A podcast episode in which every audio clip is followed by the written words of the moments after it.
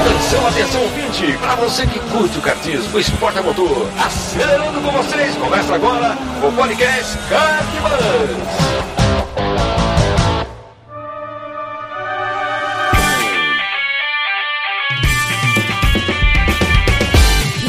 Demais, que demais! Podcast Kartbus começando. Eu sou Bruno Scarim e essa é a edição de número 60. Edição mais do que especial aí. Seja muito bem-vindo e obrigado pela sua audiência.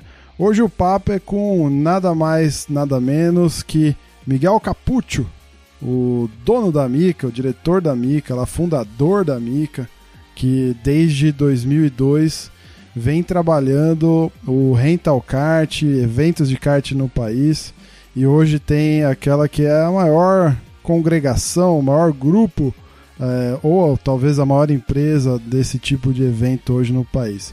Então vai ser um papo bem recheado aí sobre empreendedorismo, marketing, desafios e óbvio muito kart. Então fique ligado que o papo tá sensacional. Antes de, de entrar para a conversa em si com o Miguel, eu queria agradecer aqui imensamente os apoiadores do Kart Buzz. Então, muito obrigado para você que, que investe 5, 10 ou 15 reais aí por mês, todo mês nos incentivando e nos apoiando. A tua, o teu apoio tem sido fundamental. Muito obrigado. E gostaria de lembrar que logo mais teremos o sorteio dos dois anuários, anuários kart motor que foram gentilmente concedidos para o Kartbus pelo Erno lá do, do portal Kart Motor. Então fique ligado aí, se você é apoiador com 10 ou 15 reais, você está elegível aí para o sorteio de dois exemplares, tá? Então esse sorteio vai acontecer daqui exatamente uma semana, no dia 16 de fevereiro. Então fique ligado aí. É, eu devo fazer alguma coisa, algum live, eu devo comentar aí ou mandar e-mail. De alguma forma você vai ficar sabendo no dia 16. Provavelmente eu faço uma live aí, vamos ver. E aí eu vou. Os sorteados vão receber um contato tal para combinar a entrega dos anuários. Então, assim, se você quer participar desse sorteio, você ainda tem chance. Basta você ser um apoiador lá do Cartbus no apoia.se barra Cartbus.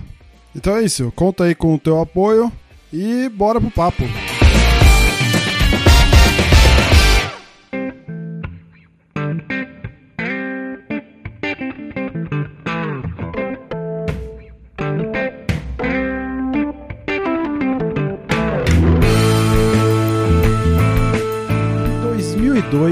Quando fundei a Mica a partir de uma paixão e de um sonho, ouvi falar que campeonatinhos de indoor eram modinha e que logo teríamos que nos reunir para jogar futebol, pois as pistas de kart iam fechar por falta de público.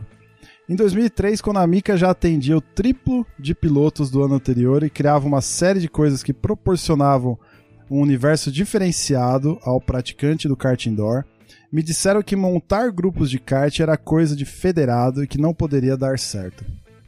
Em 2005, quando idealizei o primeiro e único campeonato brasileiro de kart rental, ouvi que estava sentado num barril de pólvora e lidando com gente que só queria competir de forma desleal e ganhar a qualquer custo. Que essa loucura, entre aspas, jamais daria certo. Em 2010, quando decidi abrir uma empresa de eventos e encarar o desafio de faturar notas, pagar impostos e investir no sistema empresarial, me disseram que estava louco de sair da informalidade e que em menos de um ano quebraria por não ter aporte financeiro necessário para gerir uma PJ e pagar todos os seus encargos. Em 2011, quando criamos os eventos corporativos e começamos a atender empresas, graças ao fato de sermos PJ, do naipe do Unibanco, Latam, Casa Flora, Grande Prêmio e, e outros de médio porte, me disseram que não seria uma boa área de atuação por conta das dificuldades burocráticas em lidar com as corporações. Em 2012, quando fomos procurados pelo Ministério dos Esportes e pela CBA para receber apoio e suporte ao Campeonato Brasileiro, aquele que não ia dar certo lá em 2005, fomos acusados de estar estragando o kart indoor nacional, nos vendendo aos tubarões, entre aspas, e que em menos de um ano, todos os cartódromos do Brasil estariam cobrando filiação para qualquer pessoa andar de rental kart. Em 2015, quando resolvi fechar minha empresa de TI, dispensar os funcionários, vender a carteira de clientes e me dedicar ao mercado de eventos esportivos, me disseram que eu era louco e que minha família sofreria o impacto negativo dessa minha decisão. Em 2016, quando realizamos o primeiro Endurance internacional no Brasil, com pilotos sul-americanos, li comentários que não haveria outra edição, pois o Brasil é caro para os estrangeiros. Já foram duas. O número de pilotos dobrou e já tem o terceiro evento confirmado. Hoje, a empresa Amica é referência em todo o território nacional e no exterior, movimentando consideráveis cifras na economia brasileira, com ênfase na hotelaria, transportes, turismo, bens de consumo e, claro, eventos esportivos. Isso sem falar nos empregos e atividades comerciais que gera direta e indiretamente todos os anos dentro e fora dos cartódromos. Miguel Capuccio, 13 de janeiro de 2018 no Facebook.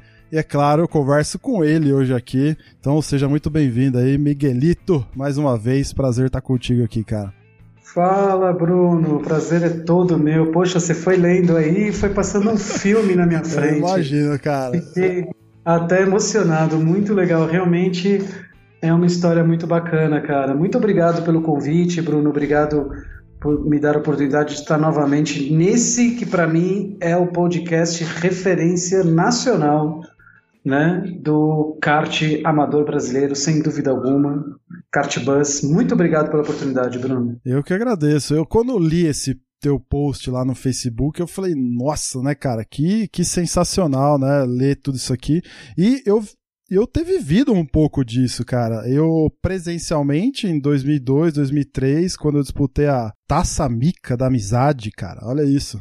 Tem ainda, é né, Tassamika? Você, teu irmão e teu pai. Exatamente. E... Me lembro de uma corridaça minha e sua lá no Cartim Jaguaré até hoje, brigando pelo segundo e terceiro lugar até o Cara, fim. Cara, eu também lembro dessas coisas. E assim, ao ler tudo isso, até eu, eu bateu uma, uma emoção assim de ter vivido um pouco dessa dessa tua história também, né? E é claro, depois os rumos mudaram de caminho e tudo mais, mas uh, quem gosta de kart acompanha tudo, né? E eu, por gostar, sempre acompanhei, mesmo que de fora, tudo que rolava com, com você, uh, na própria Mica e tudo mais, né? Uh, e aí, quando eu vi esse texto, eu falei, cara, que história bacana, a gente precisa transformar e transformar isso num negócio que vai perdurar na internet para que mais pessoas saibam, mais pessoas possam ouvir, é, entender, aprender do que rolou, né? Você já participou de, de algumas edições já com, comigo aqui, mas essa tem um, um sabor especial porque o foco vai ser uma história, né? É, a história da Mika, a sua também, como hoje um profissional do, do desse ramo de eventos, né, mais focado em automobilismo. Então, cara, assim, para quem não te conhece ou tá na, chegando nesse mundo do kart agora, acho difícil não te conhecer, mas pelo o cara que tá chegando agora e quem quem que é Miguel Capuccio? Miguel Capuccio. Conta aí um pouquinho para nós. Primeiro, abrindo um pouco um parênteses aí, realmente foi um post muito, muito bacana. Era um dia que eu estava é, mexendo com algumas fotos antigas que eu tinha que separar porque eu estou montando um material para uma nova um novo grupo da Mica que a gente vai fazer trazendo pilotos antigos e no grupo de WhatsApp o pessoal começou a trazer essas fotos também e eu comecei a passar esse filme e eu falei, cara, eu preciso externar isso. Eu sou um cara que, assim, quando me vem uma coisa, eu preciso externar de alguma forma. E eu, eu, eu gosto das redes sociais por causa disso. Você consegue externar, às vezes, um sentimento, ah. às vezes com a intenção simplesmente de desabafo, às vezes com a intenção de, de, de, levar um pouco de conhecimento para as pessoas, assim como a gente aprende. Sim. E eu externei, eu fui digitando, as coisas foram saindo, e eu fui lembrando do, dos acontecimentos, da, da e, e, não foi um post de crítica a nenhuma pessoa específica, foram os obstáculos, né? Eu transformei uhum. isso em obstáculos que surgiram, né? É, o que me fala, o que, os, o que a gente criou e o que me falavam que não ia dar certo, o que a gente criou e falavam que não ia dar certo. E isso não é só com a Mica, isso é, em qualquer grande empresa passou por isso. Né? Com certeza. Então, foi, foi, um post muito, muito legal, a gente volta para ele daqui a pouco. Ah, meu, falando um pouco de mim, acho que muita gente já me conhece. Eu, eu desde moleque, eu com eu, desde moleque, desde que eu me conheço por gente, eu gosto de é, digamos, tinha um embrião do, do, do, empreender, né? Eu com 10 anos de idade, eu me lembro, Eu moro no mesmo prédio, no mesmo apartamento, desde, praticamente desde que eu nasci, né? Mas 40 você, anos. você veio do sul, certo, Oi. Miguel? Você é do Rio Grande do Sul, certo? Você é gaúcho e você veio pra cá É, eu sou- moleque, assim, 10 anos, é isso? Não, eu nasci em Porto Alegre, né? Eu nasci em Porto Alegre em 1970 e fiquei lá menos de, de- menos de um ano e fui transferido com a minha família para Itália, né? Então assim, eu aprendi a falar e a ler e a escrever em italiano. Ah, cara, não sabia dessa parte, não.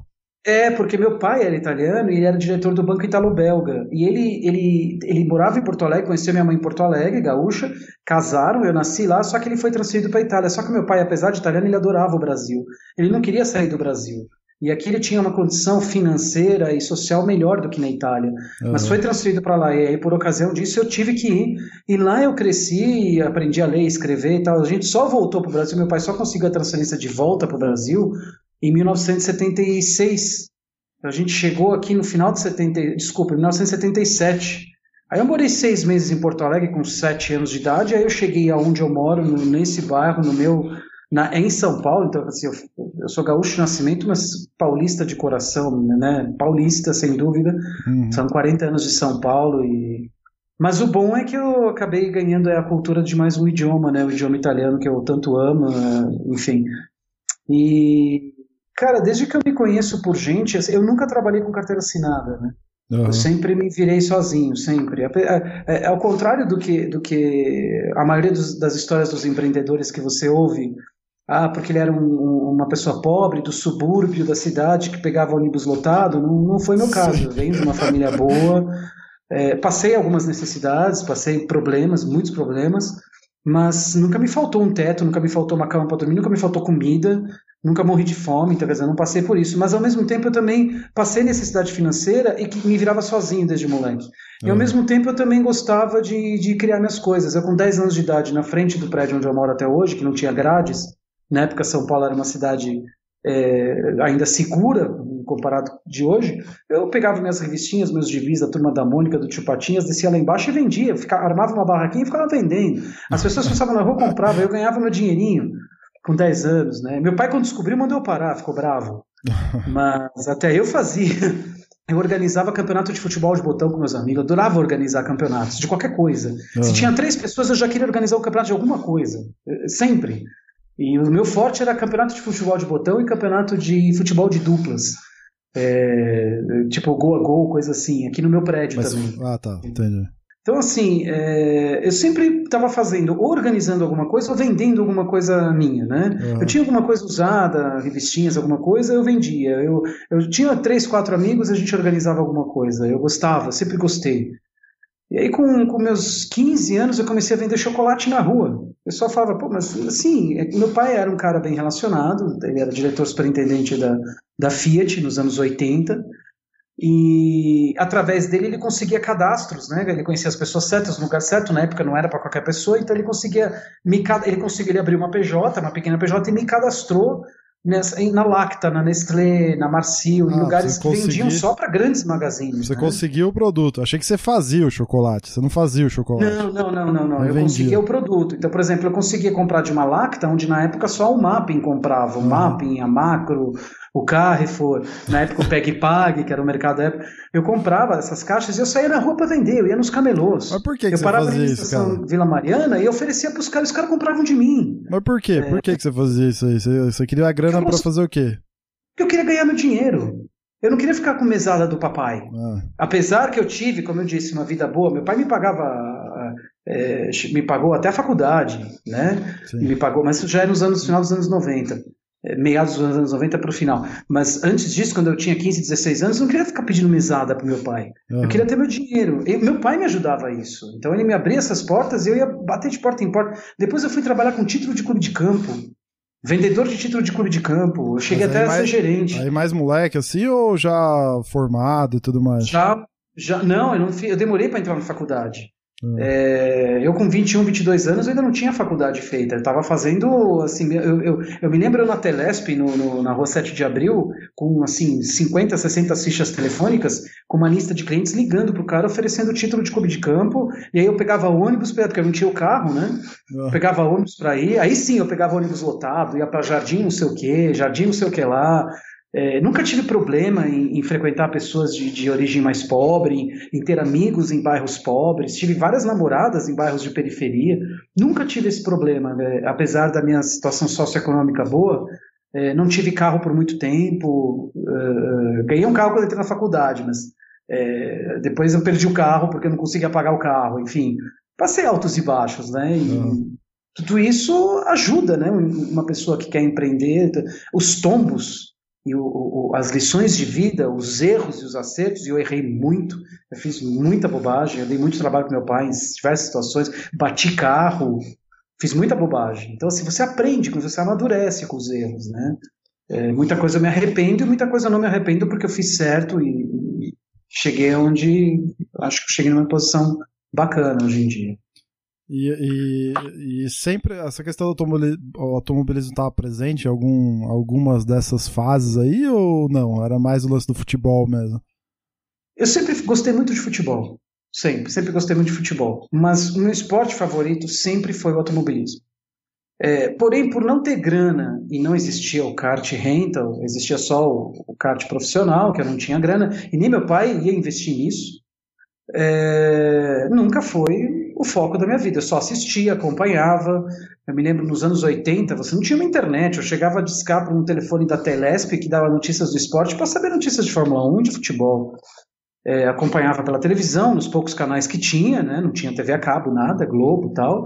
Meu pai me levava, meu pai me levou em 1979, eu tinha 9 anos, meu pai me levou pela primeira vez em Interlagos para assistir Stock Car. Oh, que eu me lembro, já vi, eu vi, eu vi o pai do, do Felipe, já, eu vi o Zeca Jafone correndo, é, e via os, os Opalões e os Mavericks, eu fiquei enlouquecido. Eu tinha nove anos de idade e eu enlouqueci, eu chorava.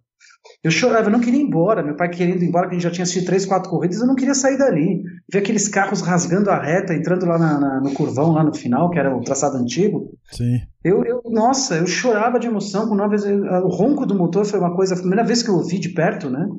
Nossa, meu olho encheu d'água. Eu falei pro meu pai, eu quero ser piloto, pai, eu quero correr. me bota nos carros. É... Minha mãe diz, né, que eu com, com cinco anos de idade eu sentava na cadeira com no, na, na, almofada, no, na, na, poltrona e ficava brincando de volante, fazendo barulho de Fórmula 1. Eu não me lembro disso, ela que fala. E, mas daí quando eu entrei na faculdade, eu, eu, entrei tarde na faculdade. Eu entrei na faculdade, eu tinha 24 anos, foi, foi em 94. Uh. É, faculdade de marketing, de marketing, que é a minha praia, que eu sou, que eu sou apaixonado, né? Uhum. Fiz faculdade de propaganda e marketing na Universidade Paulista. E fui muito bem, fui um ótimo aluno. E, e lá na faculdade, em meio aos vários trabalhos que eu tive que fazer, eu tive meu primeiro contato com o kart rental.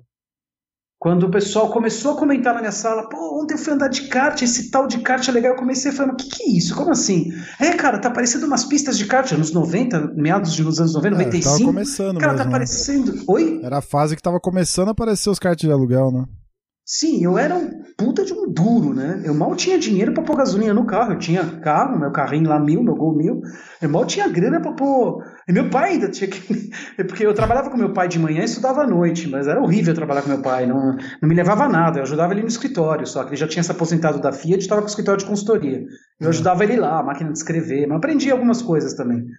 E não tinha grana para nada. Eu vi os caras falando de campeonato e tal. E um dia, eu tava com uma namorada da época. Passando pela marginal, eu olhei assim vi lá cartódromo do Raul Boésio. Nossa, cara, essa é antiga, hein, É, isso, lá no Marginal, acho que foi em 95, 96. Eu falei, vamos entrar pra ver? Nossa. Andamos eu e ela. Eu me lembro que, eu, ó, pra você ter uma ideia, eu dei um cheque predatado pro cara. Eu não tinha dinheiro. Era um cheque do Banco Real, eu tinha o, crédito de estudante, e eu dei um cheque, sei lá, em termos de hoje, sei lá, era bem mais caro do que hoje em dia. Ah. Então é como se hoje em dia fosse 250 pau meia hora. Ah. Porque era, era novidade, era eu caro. Eu lembro disso, cara. Era pra elite. Eu lembro Oi? disso, eu lembro dessa fase em Santo André, que foi mais ou menos na época que eu conheci também um pouco o lance do kart de aluguel. É, e, cara, era. Eu, eu, lembrando dessas coisas às vezes, tipo, se comparado o, valor, o valor de hoje, é tipo o dobro mesmo. Era muito caro na Sim. época, né?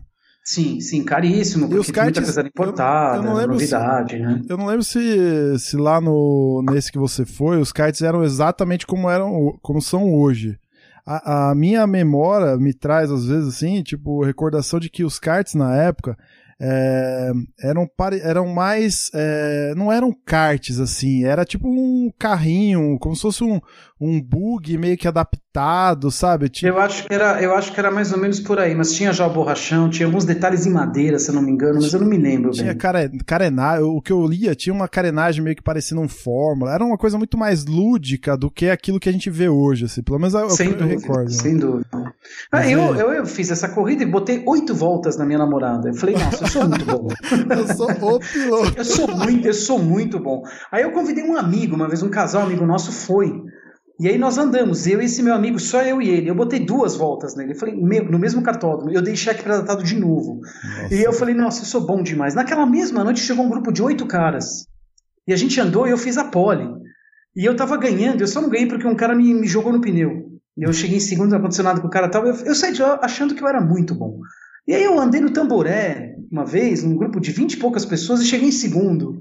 Eu achei que eu tava abafando. Caraca, mano. eu sou bom demais, cara. Eu nasci pra esse esporte. Oh, Só que certeza. eu tive que parar porque, porra, eu não, eu não tinha grana, cara. Eu tava. Eu era um duro, entendeu? Um duro. Meu, meu pai não me dava mesada, também não ia dar mesada pra um marmanjo de 24 anos eu me virava já com meus primeiros sites. Eu já tinha fundado a minha empresa sem ser empresa, fazia site. Uhum. Porque começou a surgir a internet em 97, começou quando foi o ano que eu me formei e surgiu a internet, tive o primeiro contato com a internet. Isso. E aí eu comecei a desenvolver sites, que era caríssimo também na época. E eu me virava com isso, cara. Eu não tinha grana para andar de kart, entendeu? Então era uma coisa assim, eu fiz duas, três vezes e parei. E é isso. E aí você se formou quando? Eu me formei em 1997. Aí, depois dessas experiências assim é, espetaculares de alto rendimento no kart, é. É, teve algum hiato aí até, até é. você voltar para essa coisa? Ou você continuou, todo ano você ia, ou toda vez que dava você ia? Como é que é? é não tinha grana. Aí eu. Meio que deu uma esfriada. Um problema, um problema familiar, eu tive muitos problemas. Eu perdi um irmão quando eu tinha, quando eu tinha 23 anos. Meu irmão tinha é, 16 anos, quer dizer, uma criança, né? Um adolescente, infelizmente, teve essa, essa, essa tragédia na nossa família. Eu perdi meu irmão, é, problemas de saúde, né? Foi uma coisa muito chocante, uma coisa que marca uma família pro resto da vida. E, ah. e tudo isso desencadeou uma série de acontecimentos, é, meus pais separados, enfim, uma série de coisas foram acontecendo na nossa família, e a mim em particular, que é, meu, irmão faleceu em 93, antes de eu entrar na faculdade. Uhum. E, e, então, todo meu período de faculdade foi bastante complicado, fiz muitos amigos, mas sempre esse problema de família que foi desencadeando. Então, eu nunca tive grana é, para realizar as coisas que eu queria. E eu, eu não era o cara que eu sou hoje, entendeu? Eu cometi alguns erros. Aí, eu, quando eu saí da, da faculdade, eu fui morar com a minha mãe, que minha mãe mora no interior. Eu fiquei um ano morando com ela. E eu não morava mais com meu pai aqui onde eu moro agora. Fiquei um ano morando com ela no interior, em Mariporã. E um dia, cara, um dia eu falei, Quando, eu, eu tava um pouquinho melhorzinho de grana, me sobrava, sei lá, em termos de hoje, uns 300 reais por mês para fazer o que eu queria. E que ano que era isso aí, Miguel, que você foi morar 1999, lá? 1999. Ah, você já tinha se formado já nessa época. Foi, foi o mesmo ano que eu resolvi morar nos Estados Unidos. Eu larguei tudo e fui morar nos Estados Unidos. Mas aí no já formado de... e com a empresa meio que rolando em paralela já formado e com a empresa que me dava um pouquinho por mês, sei lá, vai, em termos de hoje eu tirava mil reais por mês, mil e quinhentos reais por mês, dois mil reais por mês. Era pouco, era suficiente para eu botar gasolina no carro, ajudar minha mãe com um pouquinho de despesas e só, não tinha nenhum luxo. Eu, eu andava no, no, carro da minha mãe porque eu não tinha carro, ela me emprestava o dela e ficava a pé, coitado. É, aí eu resolvi jogar tudo pro ar fui morar nos Estados Unidos, falei, vou morar, conheci uma, uma, uma moça, a gente se jun... ela morava lá, a gente se ajuntou, foi morar juntos, tipo, foi tipo um casamento. Fui morar em Miami e fiquei lá, fiquei pouco tempo, fiquei menos de três meses, não deu certo. Eu fui pra, pra, pra ficar e falei, lá eu me viro, lá de um jeito de achar um visto, me viro.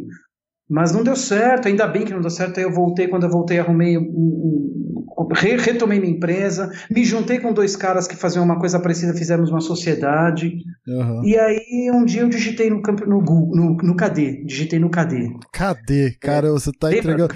Estamos entregando muito a idade hoje. É. É. Não, eu falo pra todo mundo, eu sou de 1970, eu tenho 47 anos. Eu bem um assim, e muito feliz de ter visto Piquet correndo, Fittipaldi correndo, Senna correndo, de ter visto a antiga Interlagos. Eu acho que eu, eu, eu, sou apaixonado pelos anos 80 até Época hoje. De ouro, né? Aí eu, aí eu digitei campeonato de kart e me veio, entre tantos, um chamado Bowling Kart, que é do que era organizado por um cara chamado Ricardo Talarico. Qual que era eu o nome? mandei um e-mail, falei, Qual olha, que era o nome do campeonato? de- Não entendi. Qual que era o nome do campeonato? Bowling kart. kart Bowling de boliche? Tá. Sei lá. Caramba. É uma, uma alusão a jogar as bolas no, no, do boliche Sim, sim, e derrubar sim. tudo, né? Do, E do Ricardo eu Talarico. Oi? Era do Ricardo Talarico. Eu Do conheci Ricardo ele, Talarico, conheci todo mundo ele. conhece, no meio do kart, querido amigo do Ricardo Talarico, um dos fundadores da Mica. E eu, falei, ó, quero andar de kart, posso com vocês? O cara, ele me respondeu, olha, meu nome é Ricardo, seja bem-vindo, estarei, eh, sei lá, foi uma sexta, um sábado, no Cartódromo Granja, sabe onde é? Eu falei, não, nunca ouvi falar desse tal Cartódromo Granja, onde é? É em Cutia. Eu falei, meu, puta, mas eu tô em Mariporã, vou pra Cutia, caramba. Aí eu fui, cara, eu me lembro que eu cheguei lá e falei, o que que eu tô fazendo aqui, meu? Puta pista Eu olhei aquela monstro, né, pista cara? enorme. Aquela é, curva 1 Aqueles caras com assustadora. dois motores. Dois motores, aquela curva 1 assustadora pra quem vê a primeira vez, né? Os caras, dois motores descendo aquilo lá que. É, aí veio, me apresentou um tal de João Vasconcelos, que também chegou lá, Sim. e mais uns caras que eu tenho contato até hoje. Eu falei, bom, vamos. Aí entraram uns caras de fora. Eu me lembro que eu alinhei, eram 25, eu alinhei em sétimo. Eu falei, rapaz, eu sou bom mesmo nisso. alinhei em sétimo e cheguei em oitavo, porque eu rodei, fiz. E no final ainda perdi uma roda. Do... Até hoje me chamam de Miguelito Três Rodas. Aí eu comecei aí, eu não tinha grana para ir todo mês, então eu ia tipo a cada dois meses. E, cara, quando eu fui no Cartim Jaguaré, que eu olhei e falei, nossa, que lugar legal, tal, cara, eu tomei um couro. O penúltimo colocado acho que me botou umas duas voltas. Eu falei, aí Isso no começou a campeonato cair, do aí começou a Talarico. cair a ficha, né? Isso aí no campeonato do Talarico, era tudo ele que organizava. Sim, é ele que organizava, do jeito dele, bem tranquilo. Mas assim, aí começou a cair a ficha. Eu falei, não, peraí, não é possível. Eu botei oito voltas na minha namorada outro dia, né, no ano passado, há dois anos atrás. Peraí, depois eu andei com aqueles caras, eu ganhei no tamboré, eu cheguei em segundo. A primeira corrida na granja eu tava lá entre os dez, não é possível, cara. Aí eu comecei a andar com esses caras, eu comecei a tomar, principalmente no Cartim Jaguaré, que era tudo fera, comecei a tomar um couro dos caras, eu falei, rapaz, ou eu paro ou eu aprendo isso daqui. Eu, que eu sempre fui muito competitivo, né? Como, como em tudo. Imagina. Eu organizava os campeonatos, eu tinha que Imagina. ganhar.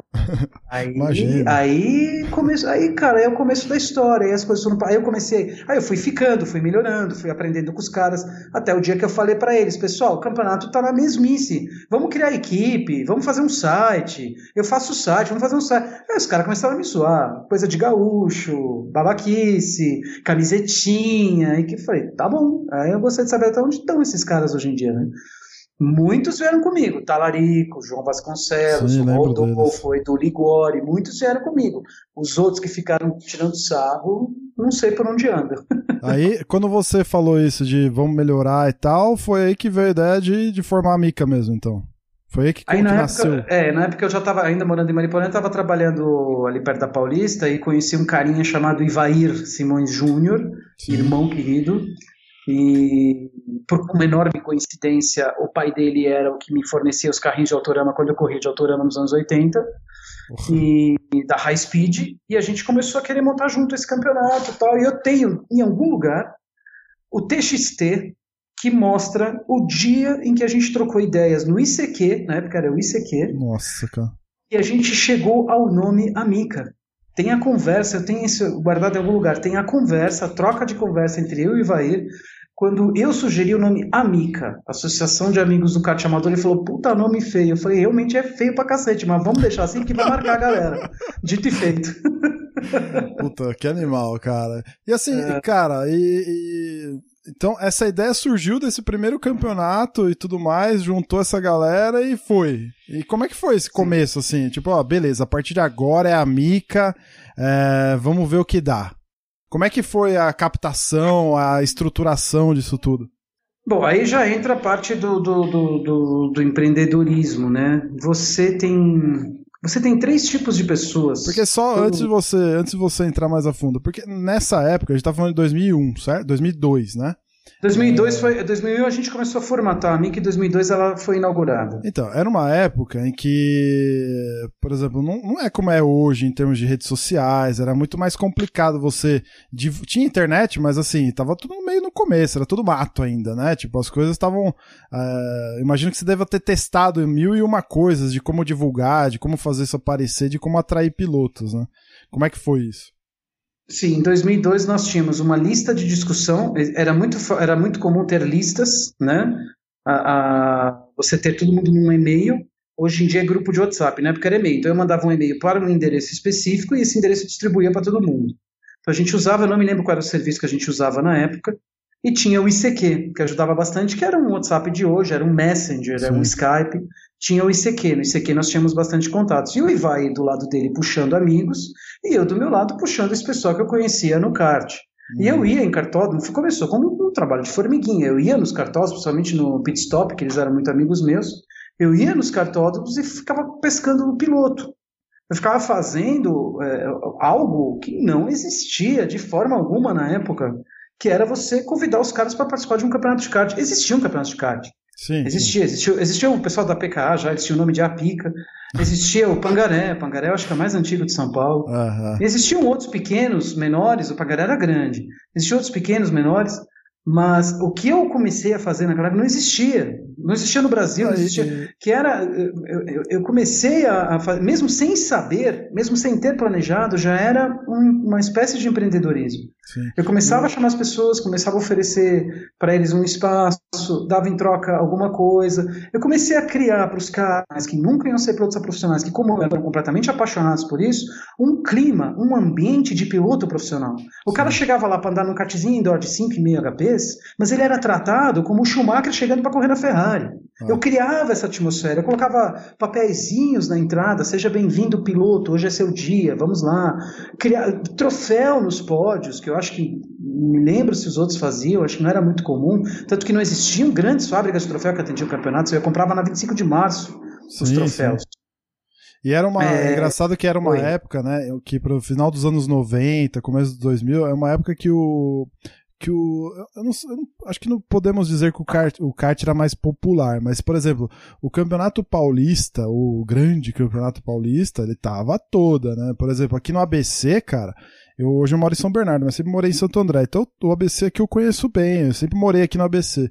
Tinha a, a antiga Copa Carrefour, tinha é, a Copa Pacalolo, tinha essas coisas que aconteciam às vezes no, nos estacionamentos ou na rua, e que, cara, todo final de semana o negócio bombava. Tinha uma corrida em Mauá, na rua também. Então, esse final da década de 90, começo de 2000, eu tenho a impressão que ela, ela conseguia atrair, né, o olhar de mesmo quem não, não gostava tanto assim, mas, pô, você ia, você tava andando na Avenida do Estado, do lado do Carrefour, você via aquele monte de gente, fumaça subindo e pneu rolando, e era uma corrida de kart, assim, lotava, cara, e era cada puta pega animal. Eu não sei, eu, eu tenho a impressão que naquela época, é, nesse, nesse final da década de 90, essa coisa era mais. É, não, não, posso falar que é mais disseminada, mas eu não sei, acho que era mais, era, era mais lúdico, né? Atraía mais a atenção das pessoas. Assim. Você acha que isso ajudou em certa, em certa parte, assim, ou não? Uh, não sei, Bruno. Isso é realmente porque assim, isso eu não vivi. Eu não vi justamente por causa desse meu afastamento, por causa da questão de grana. E até onde eu morava, os lugares que eu frequentava, eu não, não via muito isso. Entendi. O que eu acho que ajudou foi a coqueluche do kart indoor, que deve ter sido alimentada também por isso, por isso né? É. Eu acho que uma coisa alimentou a outra, né? Por é. esses eventos abertos, perigosos na rua, que eu sim, sei. Sim, total. Que hoje, hoje não são mais feitos, né?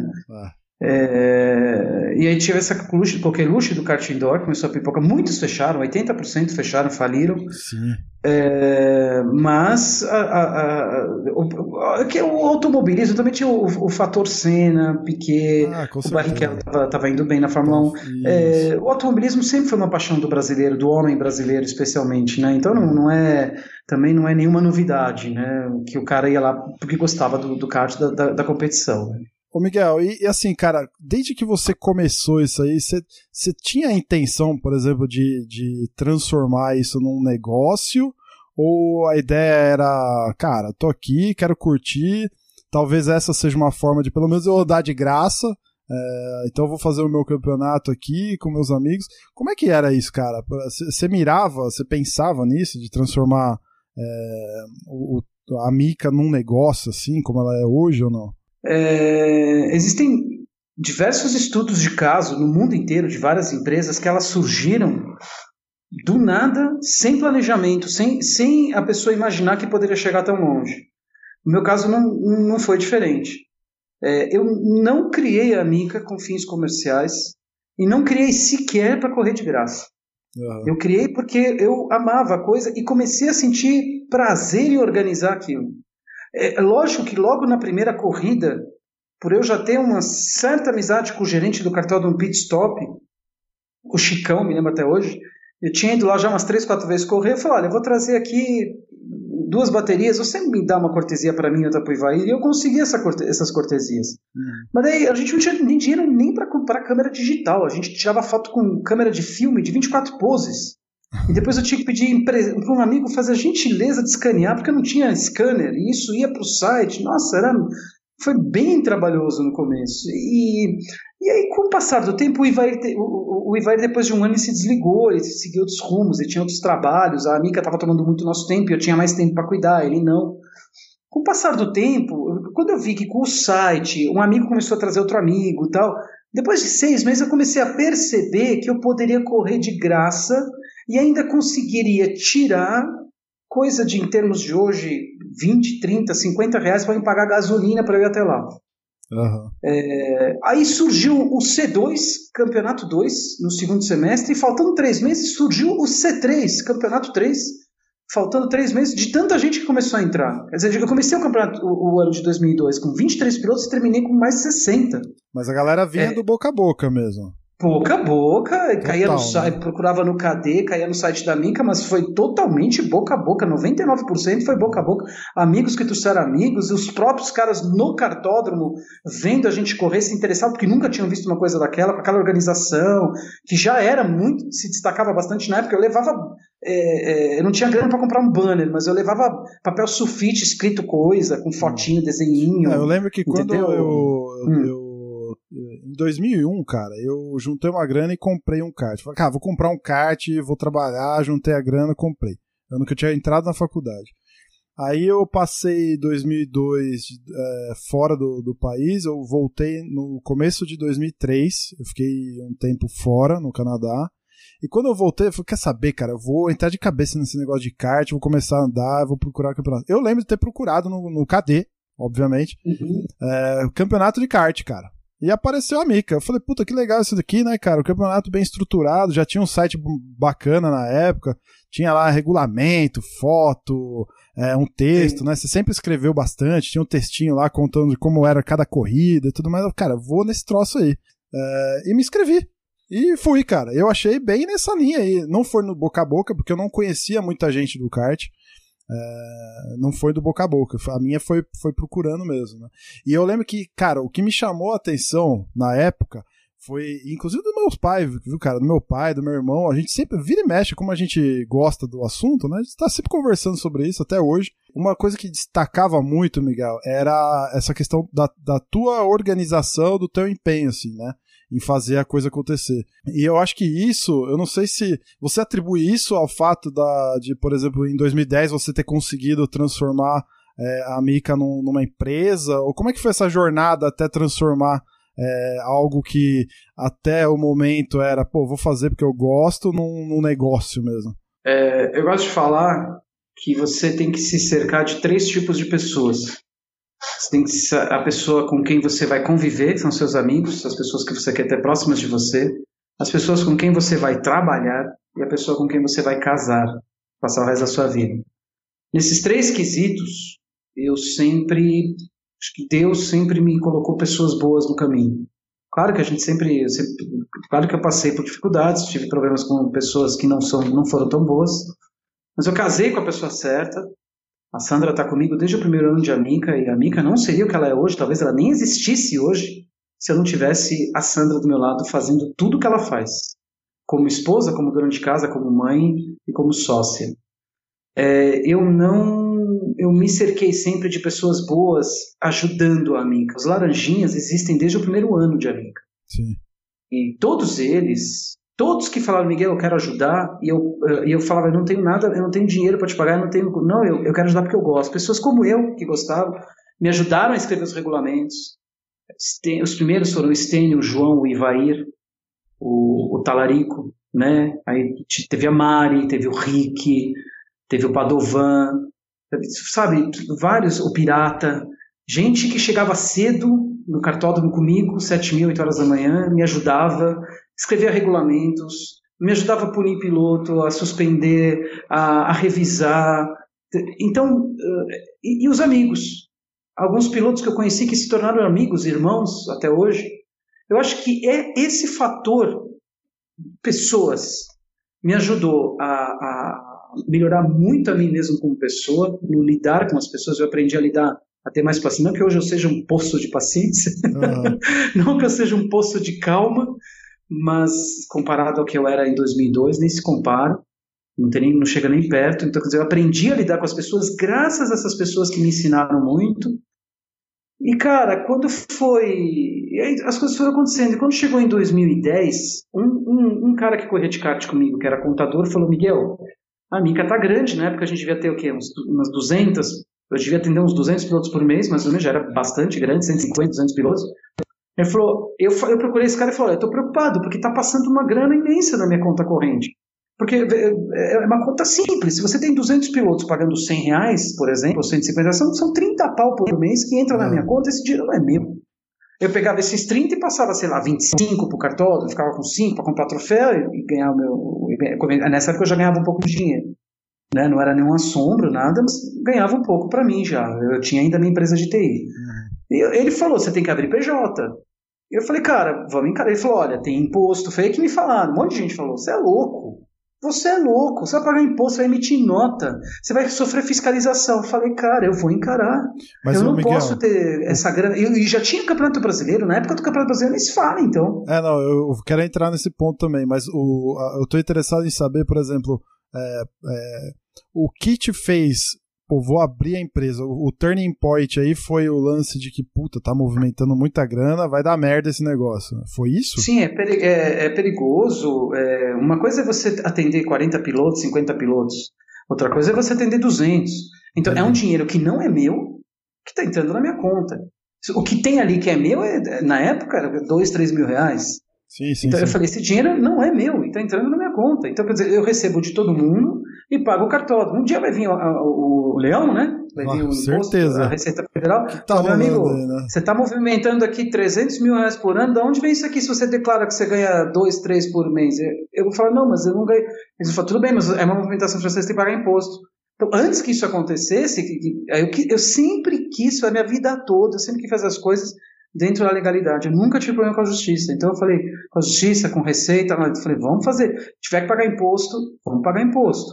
Uhum. Aí eu comecei a recolher imposto, a emitir nota fiscal, o cartódromo pedia, se algum piloto pede, a gente, eu dou tudo certinho. Vender a camiseta, eu dou a, a nota fiscal, o patrocinador vem, eu dou nota fiscal, tudo o meu contador hoje em dia, ele põe tudo planilhado, final do ano a gente declara imposto certinho. Eu durmo com a cabeça no travesseiro tranquilo que eu nunca vou ter problema. Eu poderia estar ganhando bem mais por não pagar imposto. Mas não é assim que as coisas funcionam. A gente sabe que as coisas não funcionam assim. Então eu resolvi abrir empresa e foi muito bom ter aberto empresa. Me, me abriu portas incríveis. Me, nossa, me permitiu. Eu comecei aí, começaram a surgir os eventos empresariais. Você, Mas como o... PPF, é, você não vai fazer um evento para uma Latam, que a gente fez três já, é. que é uma das maiores companhias aéreas do país, se não é a maior, uma das maiores do mundo. Você não vai fazer para Casa Flora, que é o principal importador de, de vinhos do, do, país. A Brinks procurou a gente para negociar. A, a, a Claro está fazendo orçamento conosco. Fizemos para várias empresas médias, todos eles invariavelmente querem nota fiscal e contrato. Ah, com certeza. E você é, e eu tenho vários casos, viu? Não vou citar nomes agora, de gente que organiza campeonato que vem me pedir nota fiscal porque ele queria fazer empresarial. Ah, eu falei, querido, eu falei, querido, você me desculpa, eu não vou botar o meu nome no seu evento com a sua organização dando a minha nota. Desculpa. Abre uma, abre uma PJ, abre um ME, uma microempresa, optante pelo simples. Faz a coisa direitinho dentro da legalidade, né? Quando você. E aí, voltando um pouquinho na história, né? Em 2005 resolveu criar o brasileiro de kart, que eu acho que foi um, uma grande inovação na época, né? Pô, é, cara, por que ficar só em São Paulo, né? Vamos abrir esse troço pro Brasil todo. Se bobear, não devia nem ter, acho que, campeonatos fora do estado, né? De São Paulo, sei lá. E, e, com o sucesso que ele teve, não só no primeiro ano, mas dali em diante, você acha que isso, isso foi dando segurança, assim, para você, cara, vou abrir essa empresa, vou por cabeça e, e, vou fazer acontecer, ou, ou, ou não mudou muita coisa, assim? Sim, sim, o brasileiro foi fundamental para minha decisão, mesmo ele tendo surgido de cinco anos antes de eu ter aberto a empresa. Agora, eu vou ser bem honesto, eu não me lembro se a empresa foi abrir em 2010, eu acho que foi antes. Eu coloquei no meu post em 2010, mas é que todas as datas para mim não são muito. Muita coisa aconteceu. Eu acho que foi em 2007 que eu abri a empresa. Ah, tá. Mas tudo bem, isso é o de menos. É, em 2004, nós fomos para a Argentina. A Mica liderou, organizou uma equipe de brasileiros e nós fomos para a Argentina, ganhamos lá, fomos duas vezes, 2003 e 2004. Fiz amizade com os amigos, queridos amigos, com o Marcelo Caselli estava organizando, e lá me surgiu a ideia do brasileiro, vendo eles trabalhar. Eles eram extremamente precários, cards de seis e meio, poucos cards, mas a ideia do cara era muito boa. Tanto que eu falei com ele: vou usar a tua ideia, vou botar as minhas ideias em cima e vou levar para o Brasil. Ele falou: claro, faz isso. Aí eu cheguei em 2005 e falei: vou testar a ideia do argentino colocando a minha ideia em cima. E eu melhorei bastante o, é, não foi uma ideia 100% minha. Eu, uhum. eu, peguei um pouco da ideia dele, juntei com a minha e criei o torneio de verão em janeiro. E bombou, deu super certo. No mesmo ano eu falei, quer saber? Eu vou fazer o Campeonato Brasileiro. O torneio de verão já veio gente do Rio, veio gente do Rio de Janeiro, já tinha gente da Paraíba, que Quantas morava em São pessoas? Paulo. Quantos pilotos? Quantos pilotos na época? Do torneio de inverno? Do, de verão, você fala? Ah. Ah, deve ter sido uns 80, 90 pilotos, que foi um espetacular para a né? época. Um dia de evento com 80 pilotos, 90 pilotos. João Vasconcelos ganhou, me lembro até hoje, foi patrocinado pela Casa do Capacete. E o Estênio Campos foi vice-campeão empatado em pontos com o João. Perdendo desempate. Isso fora é, os campeonatos. Fora os campeonatos regulares que já estavam acontecendo, certo? Não, isso já estava bombando. A gente é. já tinha é, mais ou menos aí uns cento e poucos pilotos por mês, a gente já tinha é, a Copa Mica, que foi desde o começo, a Taça Mica na sexta-noite, eram os cara, dois que a gente tinha. E como é que você. Eu, é, como é que você arrumava tempo para isso? Porque, cara, a seca com duas baterias no máximo já me toma um tempo do cão, bicho. É, como é que era acho, essa tua organização? Acho, assim? Um pouco veio já daquela história que eu, que eu comentei no começo. Desde moleque eu gostava de organizar. Eu, desde meus 12, 13 anos eu organizava campeonato e tal. Então eu, eu tinha meio que um, uma facilidade para sentar e escrever e digerir as coisas e tal. Depois teve a segunda parte que é as pessoas que me cercaram, né? A pessoa com quem eu casei, os meus amigos, as pessoas com quem eu trabalho. E me ajudavam muito. Uhum. Eu ganhava tempo com isso. E a terceira parte é que eu nunca fui é, carteira assinada. Eu acho eu não sei nem se eu tenho carteira. Eu acho que eu tenho uma carteira assinada, nunca não está em branco. Sempre trabalhei por conta própria, sempre fui me, é, dono do meu autônomo, né? É, então eu tinha, eu fazia o meu tempo. Eu, eu trabalhava atendendo cliente, coisas, né? eu ia até meia-noite, acordava cedo, parava na hora do almoço para fazer a mica. Aquele dia eu falava, não, hoje à tarde eu vou trabalhar só a mica porque tem campeonato daqui a dois dias. Entendi. Então eu não vou fazer site. Então era assim, cara.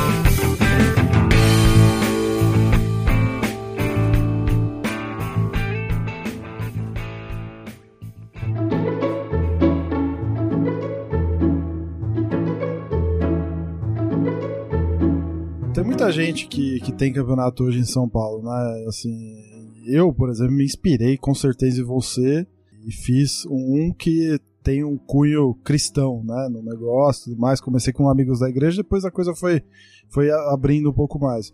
Mas assim, é, é, você acha que o fato de você conseguir é, moldar o teu tempo, ajustar a tua agenda aí durante o dia, ter essa questão de, de ter um pouco mais de liberdade pela questão de, de ter uma empresa, ser um empresário, né? É, você acha que isso é, é foi preponderante assim pro, pro sucesso da Mika e para ela continuar crescendo? Porque eu não lembro de ter visto a Mika em, em, em anos de baixa, assim. Eu, pelo que eu, uhum. que eu me lembro, ela só cresceu até agora, né? É, você pegou o X da questão, Bruno. Parte do sucesso da Mica foi a minha disponibilidade de tempo em poder trabalhar pela Mica. É, teve épocas que eu tive mais tempo, teve épocas que eu tive menos tempo. Mas o sucesso da Mica, principalmente nos primeiros anos, se deu fundamentalmente pelo meu tempo de poder me dedicar a ela. Se eu tivesse montado a Mica e criado ela como as outras pessoas montavam seus campeonatos, que era uma coisinha de um, uma coisa ou outra, só no final de semana se preocupava com isso, isso. É, provavelmente ela não ia existir mais, porque eu não ia ter paciência para gerar, hum. para gerir. Mas quando eu vi que ela começou a dar certo, quando eu vi que. Porque eu fui me empolgando, quando eu vi que ela começou a dar certo, quando eu vi que eu comecei a conhecer gente interessante, quando eu vi que começou a trazer pessoas, e principalmente, ninguém é de ferro, tem que ser honesto, quando eu vi que começou a dar retorno financeiro, que eu conseguiria ganhar um dinheiro honesto e fazendo o que eu amo. Aí eu falei, opa, peraí, meu, eu tô com uma coisa na mão Isso só em 2005 um produto, que eu né? comecei né? a perceber isso. Eu tô com uma coisa na mão que é, pode se tornar um dia algo bem maior do que é. E, e tá me dando uma grana, tá me, me mantendo, tá me ajudando. Pouca gente sabe, primeiro ano de Amica, eu praticamente pagava para manter a Mica. A Sandra fez um empréstimo bancário para me ajudar a pagar os troféus, porque eu estava morando em São Bernardo, é, eu tinha saído da casa da minha mãe, estava morando sozinho em São Bernardo, eu não tinha dinheiro para pagar o aluguel e o condomínio. Eu tive que usar o dinheiro, acho que da terceira ou quarta etapa, que os pilotos me deram para pagar as corridas, para pagar o aluguel e o condomínio de onde eu estava. E eu fiquei sem, e a Sandra, vendo o meu desespero, porque ela sabia que meu pai não ia me emprestar, ela fez um empréstimo no Banco do Brasil em 36 meses. Por isso que eu falo, a pessoa com quem você vai casar, a pessoa com quem você vai passar o resto da tua vida, né? É um dos alicerces do sucesso do empreendedor, né? Ela fez um empréstimo em 36 meses do Banco do Brasil e eu consegui pagar o, o cartódromo. Os pilotos nem ficaram sabendo, chegaram lá, estava tudo pago, porque tinha que pagar antes na época. Quem era o Miguel da Mica, ninguém conhecia. Hoje eu pago depois, hoje eu, eu faço acordo, hoje eu tenho. Ixi, hoje é, é a, a, gente tem portas abertas, né? Sim. E eu fiz esse empréstimo em 36 meses e eu consegui pagar o cartódromo e o troféu. E no dia seguinte, no, no mês seguinte veio mais piloto, e no outro mês mais piloto. Aí sobrava um dinheirinho, eu pagava a prestação do, do, do, do empréstimo que ela fez. Aí, e, aí, e aí, e ela até hoje ela brinca comigo que daí nesse meio tempo a gente casou e eu parei de pagar o empréstimo. Acho que ficaram faltando umas 12 parcelas quando a gente casou, mas daí, claro, a gente tava casado e liquidou tudo, né? Misturou tudo, né? Aí Cara, a gente pagou, tudo certo. E o que, que você acha que você fazia, ou você e a turma que trabalhava com você? Nessa época você já. A gente tá falando de que ano? 2007, 2008 já ou não? 2005, quando eu criei o Campeonato Brasileiro, e aí foi aquele. Eh, nossa, é, realmente eu estava sentado num barril de pólvora. Rapaz, foi a minha pior experiência com a Mica foi a primeira etapa do Campeonato Brasileiro. O meu primeiro Campeonato Brasileiro. Foi a pior experiência, eu acho que da minha vida. Uh, tirando as tragédias pessoais, desportivamente falando, empreendedoramente falando, foi a pior experiência que eu tive na minha vida. Você teve prejuízo ou de críticas? Pelo contrário, eu ganhei dinheiro. Eu ganhei dinheiro. Ninguém faz um campeonato brasileiro. Não ganhei pouco, não ganhei muito, mas ganhei, ganhei uma grana. Sei lá, em termos de hoje, o que, que sei lá, é, ganhei, sei lá, 7, 8 pau, 10 pau no final das contas. Não, uhum. não sei, não me lembro. Mas eu ganhei dinheiro. Só que, cara, eu fiquei destruído. Falei que nunca mais ia pisar num cartão. Foi horrível.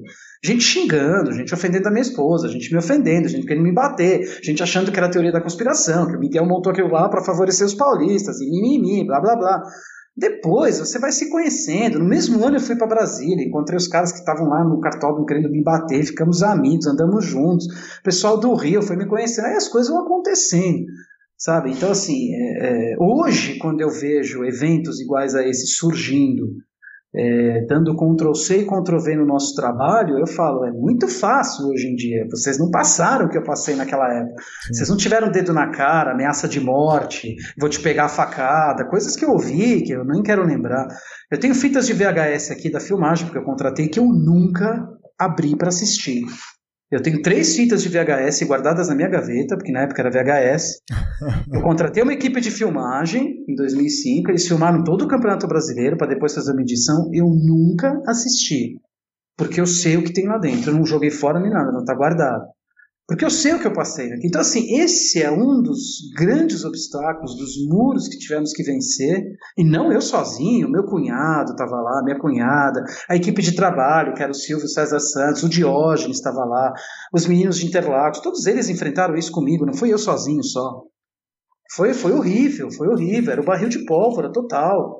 Nos outros anos foi a mesma coisa, mas foi melhorando um pouquinho a cada ano. Hoje é, hoje é tranquilíssimo. Hoje, hoje vai, hoje vai sozinho praticamente, né? A coisa já hoje tá vai mais... praticamente sozinho. Hoje eu posso me dar ao luxo, como eu fiz esse ano, de no domingo chegar lá 10 horas da manhã, o troço já tá funcionando, já tá tudo aberto, rádio colocado, laranjinha trabalhando. Cheguei 10 horas da manhã no domingo lá. Hoje, ah... Não porque, porque eu sou folgado, mas porque, putz, eu trabalhei que um louco durante dois meses, montei o um evento, tô lá o dia inteiro, então em vez de chegar às 7 da manhã no domingo, eu cheguei às 10. Quer dizer, uma coisa coisa que já anda sozinha.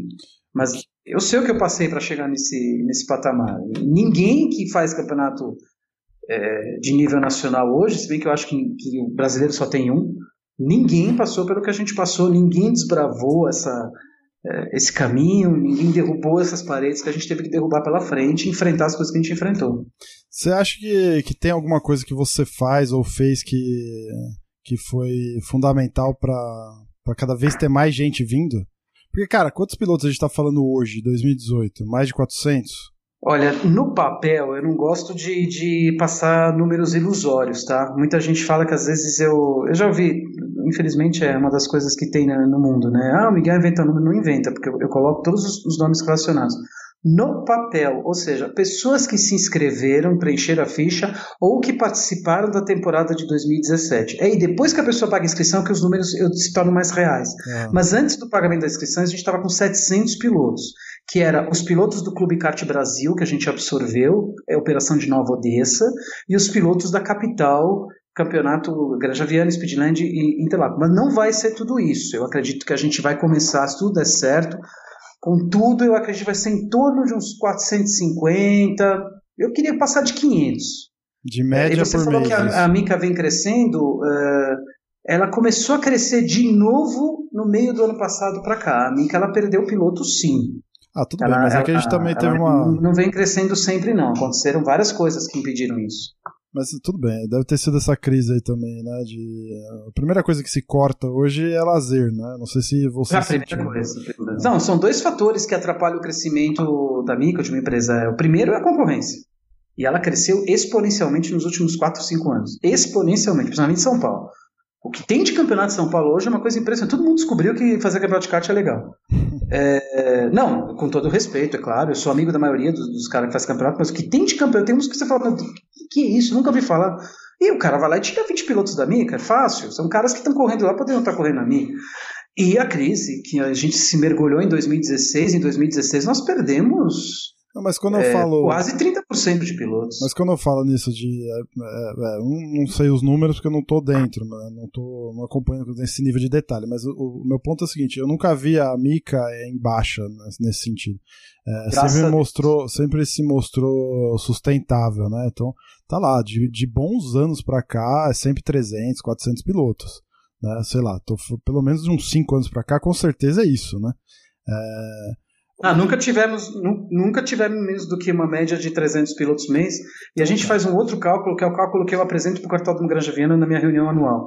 Eu pego todos os meus eventos, torneio de verão, torneio de inverno, Campeonato Brasileiro, Endurance Brasil, Endurance Pan-Americano e todos os meus mensais, junto tudo, soma e divido por 12. Aí a gente fica com uma, uma média, 2017 foram 409,5. Então, cara, o que, aqui, aqui você atribui isso, porque isso é impressionante.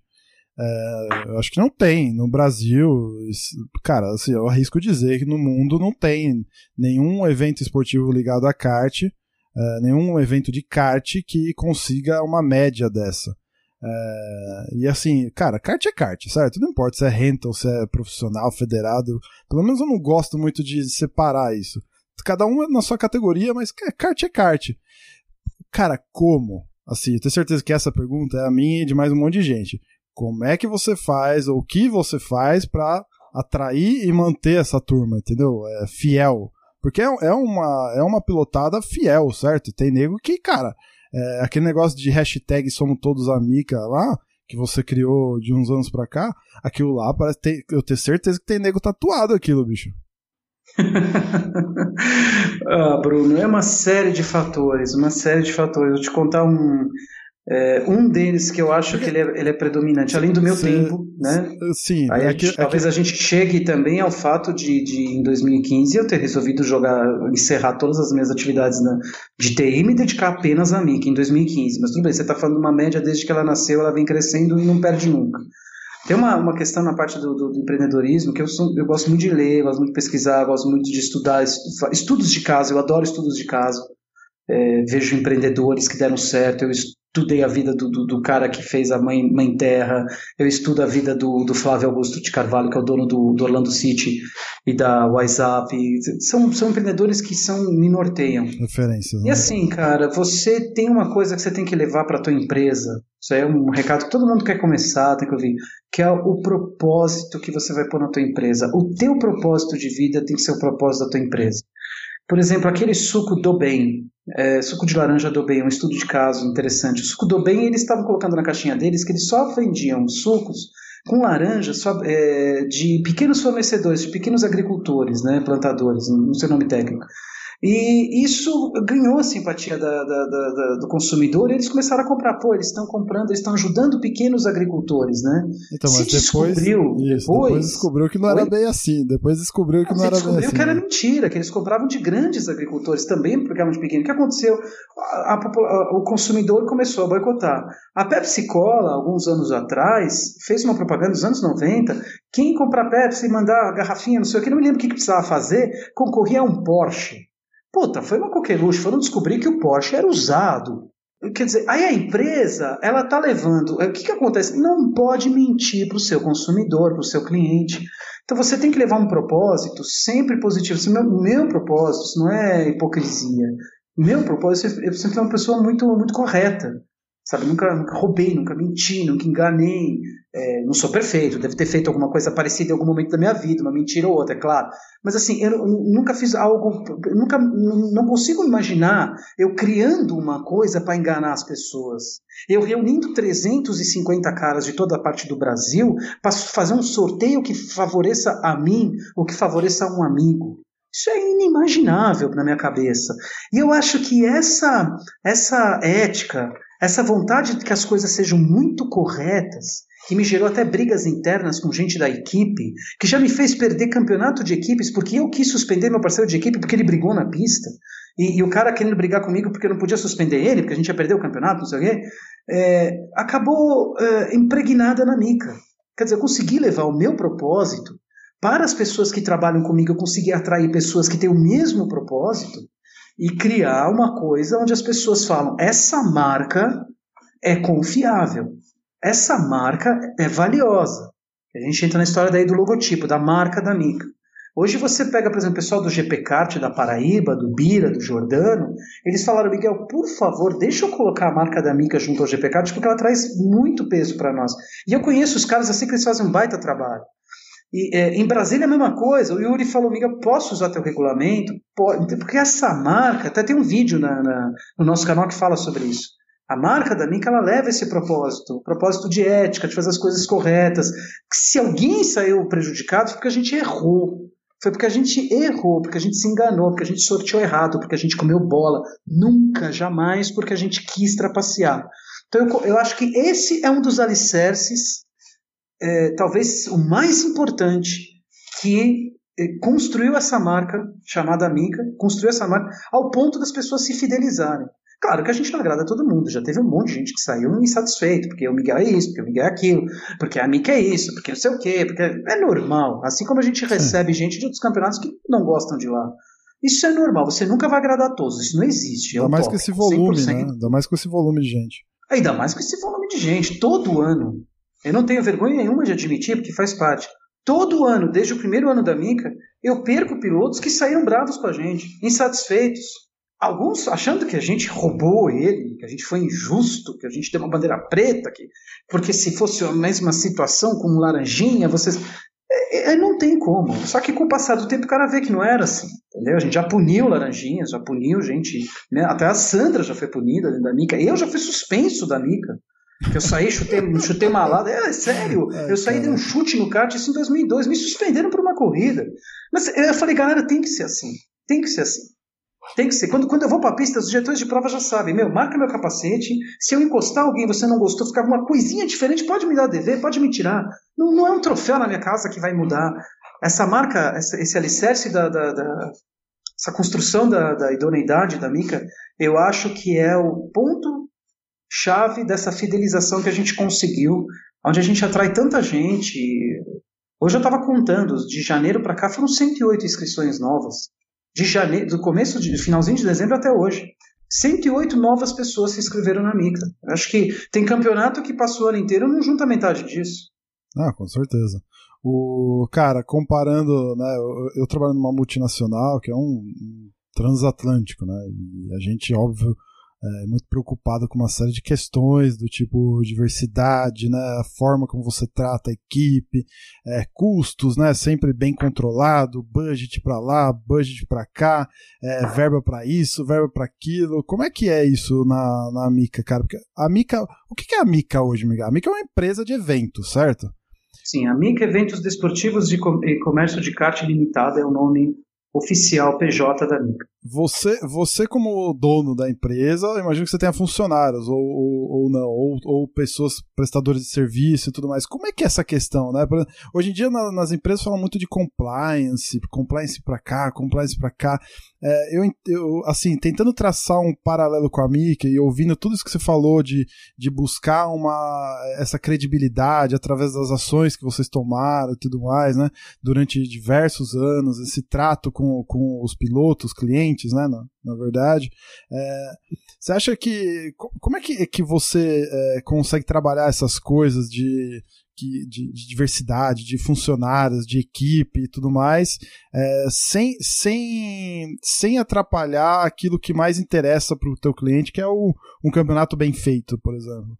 É, eu não sei se eu fui claro, mas assim, tipo, como é que você consegue se organizar em termos de, de empresa, pensando em tudo que uma empresa tem que ter, né? Um, é, respeito à ética, é, um respeito a, a a, normas, a regulamentações, a, a, diversidade, a, uma equipe bem tratada e tudo mais. Como é que você trabalha isso para que, no, no, no, que, o, que o substrato disso seja um campeonato bem feito, por exemplo?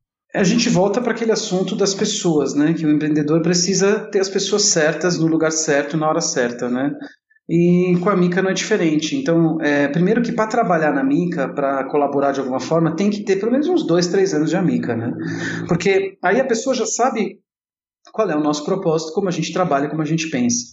Eu tenho, trabalhando na Mica hoje, eu devo ter mais um, agora não parei para contar, ainda mais agora que a gente absorveu o Clube Kart Brasil, que é mais uma, um, uma ação de empreendedorismo nosso, uma expansão nossa, ali em Nova Odessa, é, eu acho que a gente vai ter esse ano mais ou menos umas. Olha, perto de 20 pessoas trabalhando. Mas o que, que é? É os Laranjinhas, eu, a Sandra. Eu tenho três ou quatro pessoas fazendo a parte de TI que me ajudam com, com, com, com aplicativos, com coisas que, tão, que a gente está desenvolvendo. É, o pessoal que faz filmagem, o cara que faz a transmissão, o cara que faz as, as fotos, nós temos três fotógrafos. É, enfim, dá mais ou menos umas 20 pessoas e todas elas com todas elas eu converso. Olha, o propósito da MIC é assim, assim, assado. Eu posso te pagar isso, mais do que isso não posso te pagar. Em sua absoluta maioria, eles são pilotos de kart, então eu consigo negociar corridas, né? É, e dinheiro também, né? Alguns recebem corridas e mais dinheiro, outros recebem só dinheiro, outros recebem só corridas. Tudo proporcional aos ganhos da Mica. Então, quem acha que vai chegar na Mica e ficar milionário pode esquecer, vai procurar trabalhar para o Bill Gates que não vai, com a gente não vai conseguir, mas vai se divertir muito e vai ganhar sua grana de forma justa, proporcional ao seu trabalho. Carteira assinada nós não temos ninguém. Eu tinha, eu tinha pessoas com carteira assinada, mandei todos embora, era pela minha outra empresa. É, tinha escritório, tinha carteira assinada, tinha funcionários, mandei, fechei tudo. Uhum. Fechei tudo, montei um home office. Eu trabalho com esse home office e fico muito na rua em reuniões, vou em parceiros, faço muita e fico no meu home office fazendo estratégia, marketing e tal. E ainda estou precisando de mais gente, vou precisar de mais gente me ajudar no futuro, depois mais pra frente eu vou até procurar. Né? Então seria, seria isso, Bruno. E vocês estão aceitando currículos ou não? sempre, sempre. O, cara, assim, sensacional até aqui. O, eu não sei, eu, eu, tenho uma visão hoje de campeonato de kart amador, principalmente em São Paulo, que esse boom todo que, que tá rolando, né? Que tem muito desse lance da, da cultura da hipérbole, né? Você vê, é, tá cheio de campeonato que é o melhor campeonato de São Paulo, é o melhor campeonato do Brasil, é o campeonato mais disputado não sei da onde, é o campeonato com os melhores pilotos não sei do que. É, cara, eu não sei, é um exagero, às vezes meio. meio. fora Exagerado. do. É, exatamente, meio fora do controle, meio exagerado. Uhum. como é que você enxerga isso, cara? Aí pensando a tua visão de, de negócio mesmo, né? De, de um empreendedor que, que criou uma coisa do zero, hoje é uma empresa bem sucedida, imagino eu, que, tá, que lucra com isso, né? Que, que, bom, você está vivendo disso, certo? Se você fechou a tua outra empresa, imagino eu que essa é a tua fonte de renda principal, né? Como é que você enxerga todo esse, esse blá blá blá, às vezes, que rola aí nesse, nessa nossa comunidade maravilhosa do kart? Maravilhosa de verdade. É, enxerga assim, bom, a Mica, a Mica, ela paga minhas contas, graças a Deus, né? É, não fiquei rico fazendo, muita gente acha que eu fiquei rico, espero um dia ficar, porque a gente está crescendo, eu estou com, com, empreendimentos em outros lugares, eu estou indo para outras cidades, estou fazendo, então eu quero é, ganhar mais e, e, ao mesmo tempo acrescentar para o mercado do rental kart, do kart amador, contribuir para o nosso automobilismo, para o nosso kartismo, porque eu sou apaixonado por isso, não é só por grana. Se amanhã ou depois eu, eu ganhar na loto, por exemplo, se eu ficasse milionário de uma hora para outra por algum outro motivo, eu não, não, não pararia a Mica. Não pararia a Mica. Eu investiria, ela ficaria maior ainda, porque eu sou apaixonado por isso. Com relação a como que eu vejo o negócio da hipérbole, cara, eu acho o seguinte, acho que cada um faz o seu marketing. Né? Eu, eu sou um cara que faço isso, mas assim, eu faço fundamentado. Né? Eu falo, a Mica é a número um do Brasil. É, ela é a número um do Brasil. Isso daí eu acho que ninguém discute. Ela é líder no seu, nesse, nesse mercado que ela mesma criou. Não existia concorrência, hoje existe bastante. É, ela é líder nesse mercado. Ela faz coisas que nenhum outro faz. Ela é a única empresa empreendedora. A MIC é a única do país a empreender no rental kart, a fomentar a hotelaria, passagem de avião, é, a gerar empregos diretos e indiretos, a criar produtos. A, a, ninguém faz entendeu? Fazer evento empresarial. É, a gente já vai estar tá começando a fazer algumas coisas com escola também, que eu acho que até o meio do ano já vai sair alguma, algum, vai ter resultado. A criar produtos, os produtos que a gente criou se chamam super pesados, pesados, mas que hoje você vê em todo lugar, fomos nós que criamos. Uhum. É, alguma coisa, claro, que outras pessoas criaram coisas novas também, que se dê crédito a eles também. Mas eu diria que a grande maioria do que você vê hoje, clube de vantagens, é, tudo isso foi criado pela Mica, né? Equipes, campeonatos com equipes, monte de, de campeonato brasileiro é um produto, torneio de verão é um produto, esse, esse formato de torneio é um produto. Por exemplo, Enduraces não foi a Mica que criou. É, quem criou os Enduraces, os, os primeiros Enduraces de sucesso no país foi o pessoal da PKA. Faziam Enduraces maravilhosamente bem organizados no Cartim Jaguaré, Enduraces de 8 horas, de 12 horas.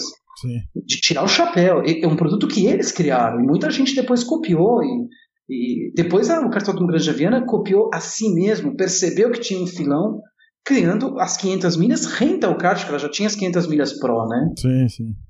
Então, assim, cada um faz o seu marketing, voltando para esse negócio da hipérbole do, do, do, exagero. Agora, eu realmente eu vejo umas coisas, às vezes, que são, são engraçadas. Não vou dizer, não vou desmerecer. Ele estava fazendo o trabalho dele. O nosso campeonato é o maior e principal campeonato de São Paulo, ou do não sei o quê, o único que tem tal coisa. Cara, Deus te abençoe, que dê certo, que você. Eu nunca vou, vou. Eu nunca vou achar. Por exemplo, o teu campeonato. O teu campeonato que eu tenha conhecimento é o único campeonato de São Paulo, se não do país, voltado ao público cristão, ao público evangélico e cristão. É, se, se quem vai lá é cristão, tipo, te dá uma explodida na curva 1 em nome de Jesus ou não, já é outra história. Mas, não é? Agora, que... se, se, o cara te prega no pneu em nome de Jesus, ou se não é em nome de Jesus, é outro papo. Mas o, o apelo que eu digo assim, o, o, a chamada, ah, o que tem embaixo do da seca, é interessantíssimo. Sim. É interessantíssimo. É uma coisa. Então, se você colocar o único campeonato do país voltado ao público evangélico, você vai estar tá fazendo uma coisa assim meio hipérbole, meio exagerada. Oh, oh sou o único tal. Mas é verdade, pô. Ah. Não é? Então é mais ou menos por aí, Bruno. Acho que cada um faz o seu marketing, não, não ofendendo, não agredindo, não prejudicando o trabalho é, acho dos que outros. A gente tem que viver nessa, nessa paz, né? Acho que é o mais importante. Agora, você, é. você acha que a gente está vivendo uma, um, tipo, uma bolha assim do, do kart amador? Principalmente em São Paulo, que é onde está o maior mercado mesmo? Defina a bolha. Defino bolha. Tipo, você acha que tem muito campeonato para pouco piloto e que isso aí é mais um gracejo da, da turma que, que acha que que consegue organizar um campeonato ou que tá, sei lá, subvertendo as ideias por trás de um campeonato, achando que, pô, vou, vou criar um campeonato porque ah, eu sou, eu sou top demais para correr em outros. Sei lá, tô pensando em bolha como, como que aconteceu, por exemplo, no, no kart de aluguel mesmo, no final da década de 90, que apareceu tanto, a coisa era tão exagerada, a grana era tão nervosa que explodiu. É, eu te diria que sim. Aliás, muito Porque boa essa tua pergunta. Eu, eu acho muito que sim, tá? eu já falei aqui, inclusive no podcast, eu já escrevi em algum lugar. Eu acho que a gente tá vivendo essa bolha, cara. Tem, tem um certo. É, tem, tem muito campeonato surgindo E, e, você vê que ou é nessa linha que você falou, que é um Ctrl-C, Ctrl-V. Aliás, não só campeonato, cara, já tem, tem muita coisa surgindo, até em geração de conteúdo, que, que é só Ctrl-C, Ctrl-V, cara. Isso já aconteceu, é, já aconteceu com o Cartbuzz, inclusive, com pouquíssimos meses de vida, assim. É... Olha, existem, existem os dois lados da moeda. Todo ano entram novos pilotos no mercado. Todo ano os filhos dos pilotos vão crescendo. Meu filho ontem tinha nascido, hoje o moleque tem oito anos. O Fred, o Fred do, do Wendel, tá andando muito, andando pra caramba de kart. Pois o moleque é. tá acelerando. Eu me lembro dele com dois, três anos de idade, na, nas festas da Mica. O, o, Guilherme Maretti, que é um dos melhores pilotos que, que eu conheço em São Paulo, o menino tem 14 anos. Eu comecei a pensar: pera, pera um pouquinho, esse moleque nasceu, a Mica já existia. é, você não entendeu? você fala, caramba, eu sou velho. Então, assim, é, tem muito piloto entrando. Tem cara que, que não corria de caixa está entrando. Sim. Tem esse lado. O mercado está expandindo. Ele está expandindo, em parte, graças ao, ao, trabalho da Mica, em parte graças ao crescimento, ao surgimento, crescimento dos outros campeonatos e surgimento de novos campeonatos. Agora, eu vejo sim também muito oba-oba campeonato. Eu não falo de campeonatos, por exemplo, esse ano surgiu um campeonato novo, o pessoal da Monster, do, do alemão, sim. do pessoal. É um campeonato novo? É, começou agora, começou. Mas, cara, são caras experientes, são caras inteligentes, são caras que já vêm de outros campeonatos, sabem o que estão fazendo. São caras que, que, que são cercados por outros caras que querem fazer a coisa dar certo. Então, esse tipo de cara, esse tipo de, de piloto, de gente que forma um campeonato novo, eu acho que ele vem para acrescentar, ele vem para fazer crescer o mercado e eles vão trazer piloto. Eles vão trazer piloto novo para o mercado. Eu tenho certeza disso. Agora, tem o campeonatinho C, não estou falando de ninguém específico, porque não, não conheço. Tem o campeonatinho C que o cara vem com o pessoal da firma, o pessoal da firma corre duas, se cansa, aí ele começa a chamar os amigos, vai lá e forma um negócio com 15, 20 caras. Isso aí não dura um ano.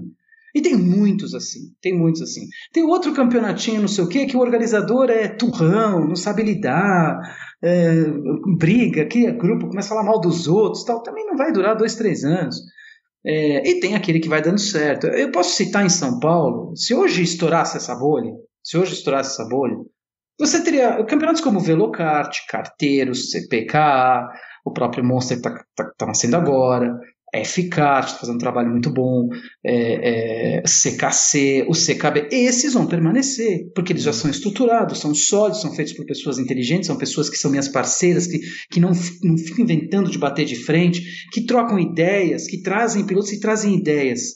Eu, os outros, que são 80%, não, não, não, vão, não sobrevivem. Eu, eu, não falei o nome de todos, tá? São os que eu lembrei. Tem outros que sobreviveriam sim, sim. também, por favor. Não vamos pensar que eu mal de alguém. Estou dando exemplos. É, não, exemplos. Você sabe que aquilo que você fala. do empreendedorismo, tá? Aquilo que você fala gera, do, gera do, do campeonato de kart em si. Você sabe que aquilo que você fala gera uma polêmica de vez em quando que eu vou te falar. Não, e, e, e, gera polêmica e a pessoa não ouve direito e fica escrevendo groselha, né? Mas vamos não, pra lá, deixa pra lá. Eu tenho, a mesma, eu tenho essa mesma impressão. É por isso que eu perguntei é. da bolha. É, é, é porque impressiona, né? Principalmente, por exemplo, você vê o mercado crescendo, né, cara? É, um monte de cartão. Cara, surge um cartódromo novo ou dois por ano. É impressionante isso, como é que tá esse negócio, né? É, Mas isso, isso é, é, bom, lindo, né? Isso eu vejo com bons olhos. Não, eu também acho lindo isso, cara. Isso tudo fomenta, tudo cresce em volta, né?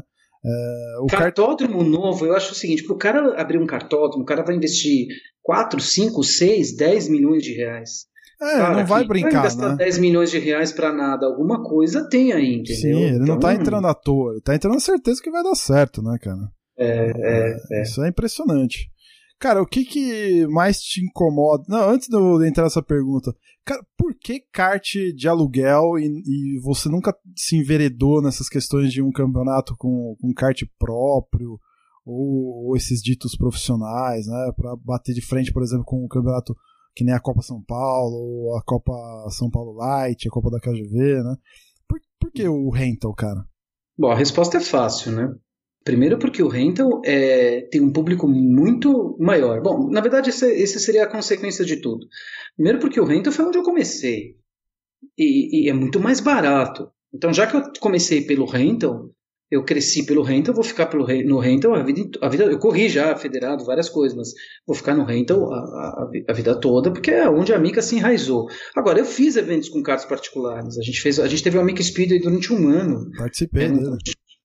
Oi? Participei de uma corrida do Amica Speed lá com. Você fez com o Travalini, não foi? Na época, lá na aldeia? Não, com, com, o Travalini a gente fez uma única corrida com karts Parilla, foi sensacional. Tiveram ah. quase 30 karts na pista, foi legal. Mas depois a gente fez uma categoria Mickey Speedway durante um ano, acho que foi em 2007, com os karts Domingo e do Wesley. Chegamos a colocar 38 karts no grid, foi espetacular.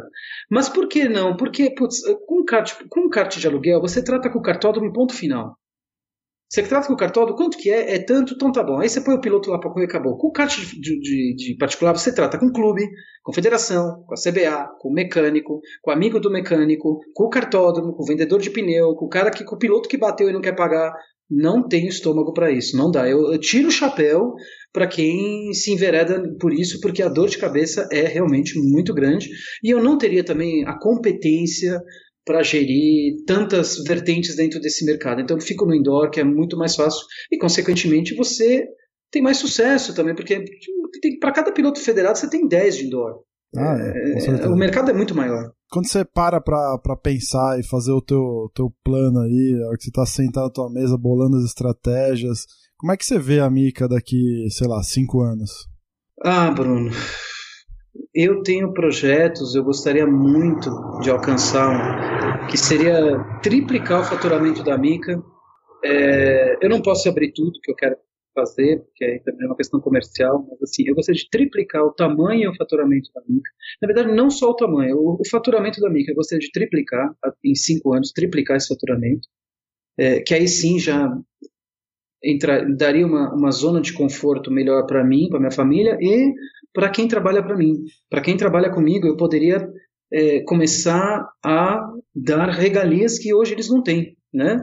E que eles merecem. E todos que trabalham conosco trabalham por amor à Amica e ao CAD. Eles têm uma compensação financeira, mas não, não, chega perto do que pessoas desse nível. Tem um Mesquita, que é um advogado brilhante, Salvaia, que é um cara que trabalha na DM9, caras que ganham bom salário, Boroto, que é um empresário, João Lapetina, que é um empresário, todos estão nessa linha, todos os laranjinhos. Não são, esses caras não correm para ganhar 400 reais de corrida por mês. Hum. Esses caras amam o que fazem. Então, assim, eu gostaria de um dia, falei para eles já, chegar para vocês e falar: escolhe o que, que vocês querem correr, ainda toma aqui mais uma boa grana para vocês, levar a, a família para passear, porque eu quero chegar nesse patamar.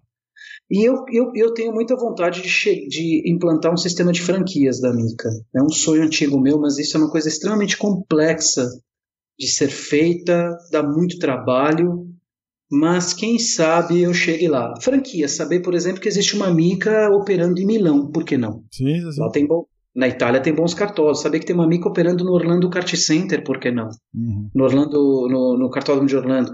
Ter uma mica operando.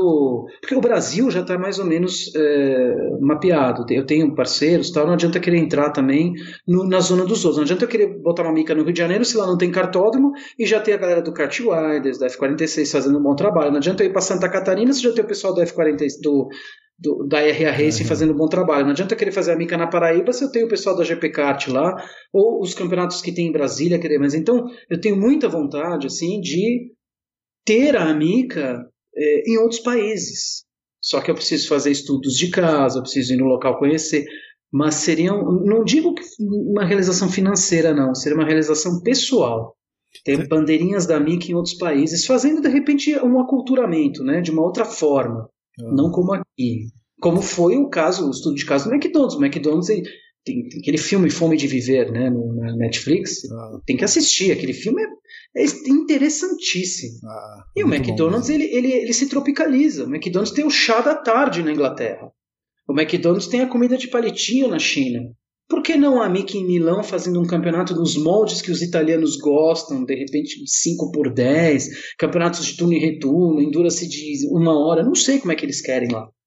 Eu tenho muita vontade de chegar nesse nível um dia. Tem alguém nesse nosso mercado que, que é inspiração para você, assim, no, no teu dia a dia e tudo mais, para seguir inovando na, na Mica ou não? No rental kart, não. No, não, no, no kart, mercado do, do kart, gente... do automobilismo. Né? Oi? Desculpa, não entendi. O, mercado do rental kart, ele é, ele é bem nichado, né? Eu tô pensando mais genérico, assim, mais nessa linha do, do automobilismo mesmo. Né? Em termos de empreendedorismo, dentro do automobilismo, para ser bem sincero, eu nunca me espelhei em ninguém. Nunca busquei inspiração. Eu, eu, eu observei muita gente. Como eu observo atentamente e com bastante interesse os, os organizadores de alguns campeonatos que eu acho interessantes. Eu observo o trabalho do, do, do Wendel na CPK. Ah, o Wendel é um estudo de caso interessante. Eu não tenho problema nenhum em falar de concorrente aqui. O Wendel, o Wendel é um cara desencanado, tranquilo, é, sabe? Ele, ele, puta, quem conhece o Wendel sabe. E ele é cercado de pessoas boas. O Du, o Gui, né, o Guilherme, o Caio. Ele é cercado de pessoas que gostam. E a CPK é, é uma coisa a ser estudada, porque a CPK é, é forte, é o segundo maior que tem em São Paulo. É grande, eu, eu, né? eu, eu, observo o trabalho da FCART, que está crescendo. Tem, o Takuma e o Bruno têm feito um trabalho bom, têm trazido pilotos. O, o, o do, do, Carteiros, o Carteiros coloca um monte de gente numa quarta-feira à noite. Fala, como é que esse cara faz isso? Vamos, vamos, vamos entender como é que é o trabalho. Então, esse tipo de inspiração, assim, de estudo, eu faço. Eu é, vou lá, eu olho o trabalho do cara. Agora, Bruno, é, de empreendedorismo, eu me espelho muito em caras assim, Abílio Diniz, eu fui olhar a vida dele, o, o, o Alexandre Costa, do, do, do, Alexandre Borges, que fez o, a, mãe, a mãe, mãe Terra, o, o, Flávio Augusto de Carvalho é um dos meus grandes inspiradores. Esse cara é inteligentíssimo, é um cara é, muito competente, que é o cara que criou a WhatsApp, comprou o Orlando, o Orlando sim, City, criou o Orlando City, construiu um estádio nos Estados Unidos. Sim. São, são muitos também, caras cara. que, eu, que eu. Sabe, que eu me inspiro, Bruno, muitos. Legal, cara. É, se você fosse, sei lá, dar algumas dicas para para essa galera que, que quer começar um negócio nessa linha do automobilismo, é, de kart principalmente, né, que quer montar um campeonato, é, duro é você dar, dar dica para concorrente, é cruel, né? Mas eu acho que você tá entendendo o que eu quero dizer. É, em caras que, que, assim, tipo, que tipo de dicas você poderia dar, ou de sugestões, ou de opiniões, para quem quer é, começar alguma coisa nessa linha do, do kart? Por exemplo, eu comecei o Kart Bus porque eu vi uma oportunidade, já gostava de podcast, é, sou um consumidor desse tipo de, de mídia, é, de conteúdo há quase uma década. É, e senti a necessidade. Eu fiz um podcast uma vez da Seca, deu certo. Teve alguns pilotos que chegaram a, a, através do podcast para correr na Seca. Aí eu parei, porque tava dando muito trabalho, não tava conseguindo dar conta. E aí eu vi gente reclamando. Eu falei, puta, cara, que, que legal, né? Então eu vou montar um podcast só sobre kart. Vou ser um pouco mais genérico nesse mundo do kart, se é que é, se é, que é possível, né? É, uhum. E, e, fiz, assim, cara. E, e tô indo aos trancos e barrancos. Você é um cara que me inspira bastante por essa questão de ser bastante pragmático em muitas coisas. Eu, eu vejo isso em você, no teu trabalho, no trabalho da Mica. É, que tipos de dicas você poderia pra dar, dar para pessoas, assim como eu, que tem algum, algum sonho de trabalhar com kart? Que é, na verdade, cara, assim, convenhamos, né? Eu acho que eu posso falar, eu tô assim na, na posição de não organizador de campeonato, mas no fundo, no fundo, toda essa galera que, que, que tá aí através de. trabalhando com campeonatos de kart ou inventando coisa com, nesse universo do kart. É porque tem um sonho um dia de, de trabalhar com isso, né? Eu tenho, cara. Eu não, não, eu queria que daqui cinco anos, quando falassem de kart, lembrasse do Kart Bus. É, como conteúdo de kart, como como uma, uma, empresa ou uma mídia que fale sobre cultura do kart, né? Cultura do kart. Então, assim, que tipo de, de opinião ou dicas ou sugestões você daria para pessoas que, assim como eu, têm o sonho de, de viver disso? Bom, a, a, o conselho que eu dou para quem quer formar um campeonato de kart é não forme. Pelo amor de Deus, chega.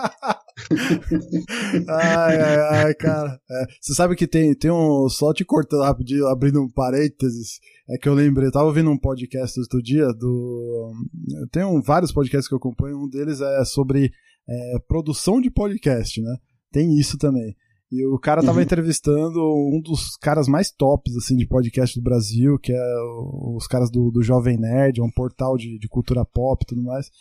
E o cara falou assim, ó, dá uma dica aí pra quem quer começar o seu podcast, tá? E o cara falou exatamente que nem você, ó, não monte um podcast, cara, chega, tipo, porque vai dar trabalho, porque, ou se for fazer, faça muito, mas muito bem feito, sabe? Estude, pense, raciocine. Vai lá, desculpa abrir o parênteses aí. Não, imagina, imagina. Não, é sério. Não monta campeonato, vai. Deixa... Chega, para de encher meu saco. Já tem muita gente enchendo meu saco. Não, brincadeira. Eu prefiro mudar, mudar um pouco o foco da tua pergunta, se você me permitir. É, o que, que, eu posso dizer para quem quer começar a empreender, quem quer começar um negócio próprio, criar uma marca própria, independente do, do de ser no kart ou não? Porque os, os obstáculos são inerentes ao, ao, a quem quer construir um negócio. No, no, kart, no kart, assim, o mercado está saturado, tá? Não dá para fazer muito mais coisa do que já é feita. É, todos os clubes precisam se reinventar. Existe hoje uma concorrência, até eu te dei nos bastidores a dica uhum. de você fazer um, um podcast falando sobre essa concorrência já que surgiu anotado. nos últimos anos, que se potencializou muito. Pode falar, Bruno. Não, já está anotado. É, Faremos. É, se é, cresceu, cresceu exponencialmente nos últimos anos a concorrência. Então, assim, eu acho, minha opinião, não, não, sem, sem ser hipócrita, porque por mais que surja a concorrência, a Mica ela continua forte, continua sólida, graças a Deus, e continua crescendo, graças a Deus.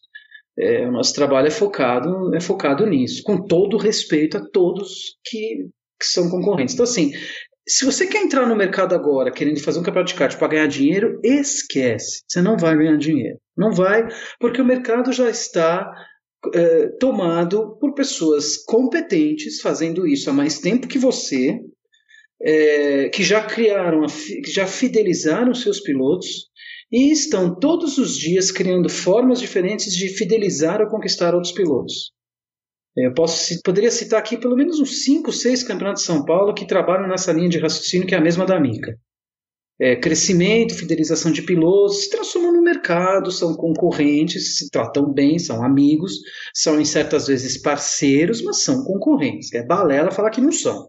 Porque são. Tem que parar um pouco, esse papo não é concorrente, é parceiro. Uhum. É os dois. É parceiro, mas é concorrente também. Porque se não existisse essa concorrência, hoje a Mica teria fácil, fácil, fácil, mil pilotos por mês. Mas hum. fácil. Isso aí não, não tem, se não existisse os grandes campeonatos que existem, os outros menores, também teria tranquilamente mil pilotos por mês. Uhum. Então existe a concorrência. Então, assim, se você quer entrar no mercado, quer entrar, vou criar um campeonato de kart porque eu quero ganhar um dinheirinho. Esquece, você não vai ganhar. Você vai correr de graça. Então, no máximo, no máximo você vai conseguir correr de graça. Sim. E vai arrumar muita dor de cabeça. Se você não tiver experiência em organizar e lidar com pessoas, vai arrumar muita dor de cabeça. Agora, por outro lado, eu vou te dizer outra coisa. Não desista dos seus sonhos. Não cria um campeonato de kart porque você quer ganhar dinheiro, porque você acha legal correr de kart. Cria porque você é apaixonado em lidar com, com isso, porque você gosta de lidar com pessoas, porque você tem o tato suficiente para lidar com pessoas, porque você quer fazer novos amigos. O retorno financeiro é consequência. Eu demorei quase cinco anos para mim começar a me dar alguma coisa um pouco mais, digamos, sustentável. Começou a pagar meu condomínio, me ajudava a pôr gasolina no carro, sobrava uma graninha, eu juntava, conseguia viajar com a, com a Sandra.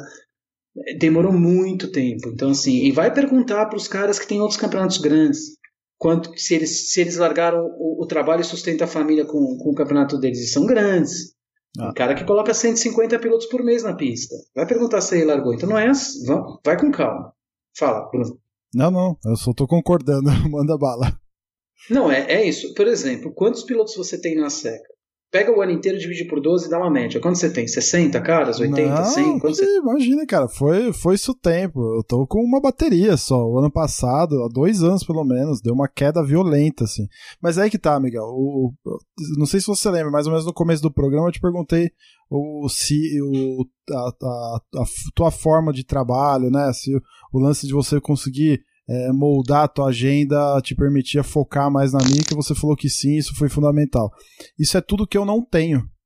Então, assim, é, eu não é. posso priorizar a seca em detrimento a, ao meu trabalho hoje, entendeu? Mesmo porque a, é, a gente está passando uma fase aqui em casa de muitas transformações, criança, é, minha esposa empreendendo, e assim, uhum. eu não posso abrir mão, né? Então eu não, eu não, eu não consigo focar? E eu tenho certeza que também se eu focasse com o nome que a Seca tem aí de 13, quase 14 anos de estrada, É, eu tenho certeza que eu teria aí, no mínimo, isso que você falou, 60 a 100 pilotos. É, mas uhum. não dá. Então, eu sou um desses casos que esse podcast me serviu muito né, para repensar a seca, sabe? De repensar realmente como, o que, que eu quero, qual que é o propósito dela a partir de agora, né? Até um certo ponto foi tal. É, agora, com esse monte de gente, um monte de gente fazendo é, campeonatos e tudo mais, alguns, bons, alguns muito bons, alguns bons e a maioria mais ou menos, como é que eu posso reinventar a marca seca que tem seu nome é, que foi forte um dia, a gente já chegou a ter 100 pilotos já durante alguns anos, dois, três anos, é, e que hoje está numa baixa que eu preciso reventar urgente e repensar como que vai ser o ano 2018, né? Já estou atrasado, inclusive. Então, assim, é, você é... provavelmente deve estar com os, os teus pilotos fiéis, que gostam de total, você e estão fiéis à seca. Isso, Mas você perdeu aquele cara que procurou um campeonato para participar e deve ter ido para outro campeonato. Isso, é isso aí. É isso aí. Mas é, meu, meu conselho é, é esse. Uh, Para quem quer criar um campeonato, pense muito antes. Primeiro que você vai entrar no mercado que, que eu não tinha quando a Mica cresceu e que hoje ele é extremamente acirrado. É, eu tô calçado, já tô acostumado, é meu, é meu dia a dia. Sim. Vai enfrentar gente muito boa, muito boa ah, é, a, a, barreira de entrada cresceu absurdamente, né, Miguel? Sim, sim, sim. Vai, vai, quando eu falo enfrentar, encarar, é, concorrente, eu falo de forma é, empresarial, sim, comercial. Sim, sim, claro. É, campeonato vai ser, ninguém vai tratar mal ninguém que está fazendo campeonato, muito pelo contrário. A gente tem um grupo de organizadores, eu conheci um monte de gente que eu não conhecia. Eu conheci um campeonato chamado Pé de Pano, foi correr com eles, uma simpatia, tudo gente nova, eu não conhecia, uma galera muito legal, é, simpáticos, me receberam bem, eu fiz um pequeno briefing lá, me apresentei, eles queriam saber mais da Mica. Então tem espaço para novos amigos, com certeza, mas não entra nessa querendo ganhar dinheiro, querendo é, tirar piloto dos outros, não vai dar certo. Você vai enfrentar gente muito boa no que faz que já está há muito tempo no mercado, que, se, são grandes, que se respeitam entre si, se, se ajudam, inclusive, se ajudam. Quando, quando chega alguém querendo minar, causar problemas, a gente se fala entre nós, fala, tem aquele fulano, sim, sim. É, chegou ontem e fica entrando no meu campeonato tirando piloto, fica no campeonato do outro tirando piloto, fica falando mal aqui, falando mal ali, esses caras não, não sobrevivem, cara, não dá certo. Tem que entrar pacificamente, entendeu? Observando e fazendo o seu trabalho de formiguinha, indo aos poucos, sim. levando os amigos, é, é assim. Legal, ó, é cara, a gente já tá um bom tempo aqui, o papo tá, tá delicioso, mas a gente precisa meio que caminhar pro final. Quando que veremos um cartódromo da Mica? Você sabe que esse é o meu maior sonho, né? Nossa. Você falou a Mica daqui a cinco anos, mas eu sonho com isso, acho que até antes da Mica existir. Eu imagino o tamanho da encrenca que deve ser você fazer a gestão de um cartódromo, karts, tudo aquilo que eu falei do rental car, do kart federado que eu não queria ter que lidar, uhum. tem que lidar com isso e muito mais. Né? Ah. É, federação, campeonatos, mecânico, funcionário, hora extra, sindicatos. E aí, veremos um dia? Eu acho o seguinte, o empreendedor não tem que ter medo. O empreendedor não tem que ter medo. Não sei, cara, eu não sei. Eu não sei. É, é uma coisa a se pensar, a se pensar. Karts próprios é outro desejo meu. Talvez um dia a gente chegue lá. É que tem que ver os cartódromos, né? Até que ponto que vale a pena você ter uma frota de kart próprio? Chega no cartódromo e fala: Eu tô com a minha frota. Tá bom, então em vez de você me pagar 140 é, por piloto, você vai me pagar 100. Eu preciso pagar de qualquer forma o kart que eu comprei que vai ficar parado, né? Exatamente, é. eu falar, porra, mas você tá me cobrando 100, eu vou usar o meu kart, o meu pneu, a minha gasolina, não, mas é 100, porque você tá usando a minha pista, a minha, minha cronometragem. então é uma coisa muito relativa, muito complicada. Cara, é, cara, o céu é o limite, dá para ir muito longe. Muito, é. esse ano, graças a Deus, a gente atraiu novos investidores e muito bons. Excelente. Né? A gente tem, tem gente boa aí com a gente, nos patrocinando. Todo ano eu tenho uma filosofia. Todo ano, todo mês de dezembro, eu tenho que fechar com coisas que eu não tinha em janeiro, que não existiam, que eu criei, e um pouquinho maior, crescendo um pouquinho mais do que eu estava em janeiro. Isso, infelizmente, eu só não consegui cumprir isso em 2016. Todos os outros anos a Mica, um pouquinho, ela foi crescendo. Que belo problema para se resolver, certo? Se o, empre... se o empreendedor vai em busca de problema, cara, esse é um ótimo problema para ser resolvido.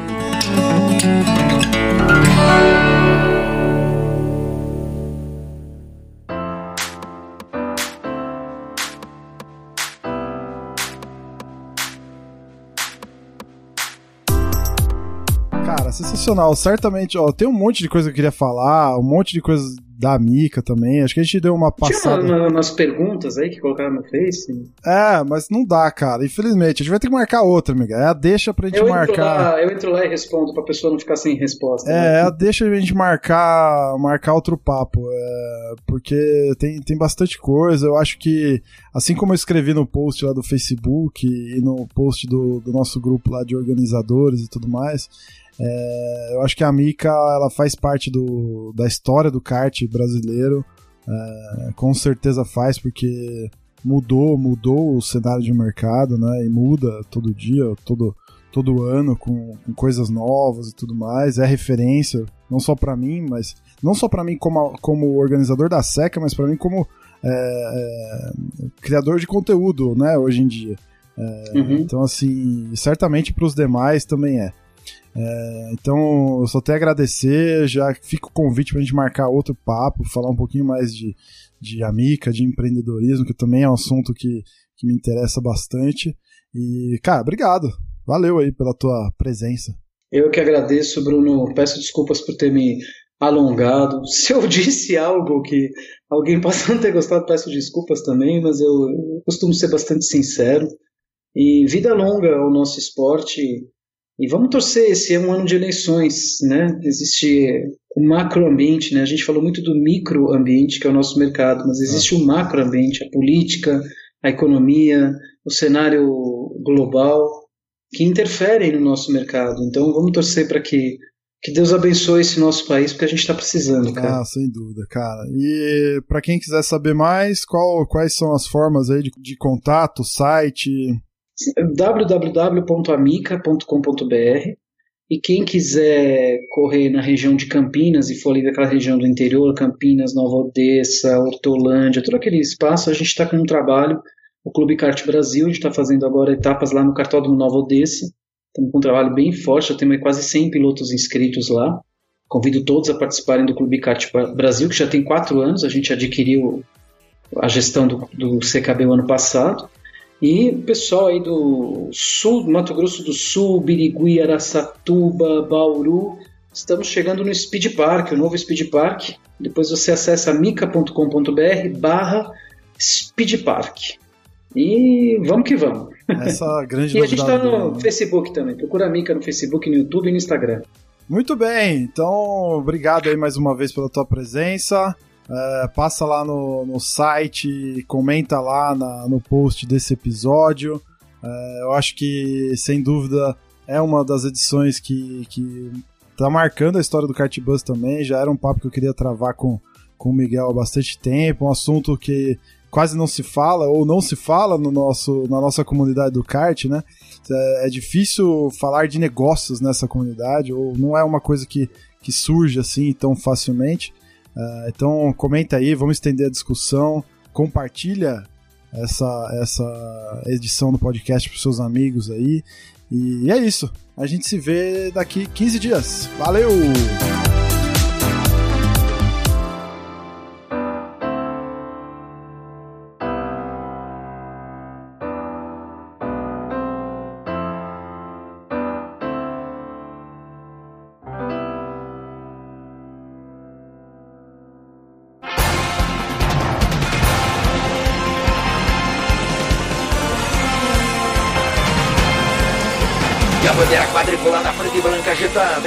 Encerramento do podcast Cardbus. Acesse o site card.bus e interaja conosco nas redes sociais.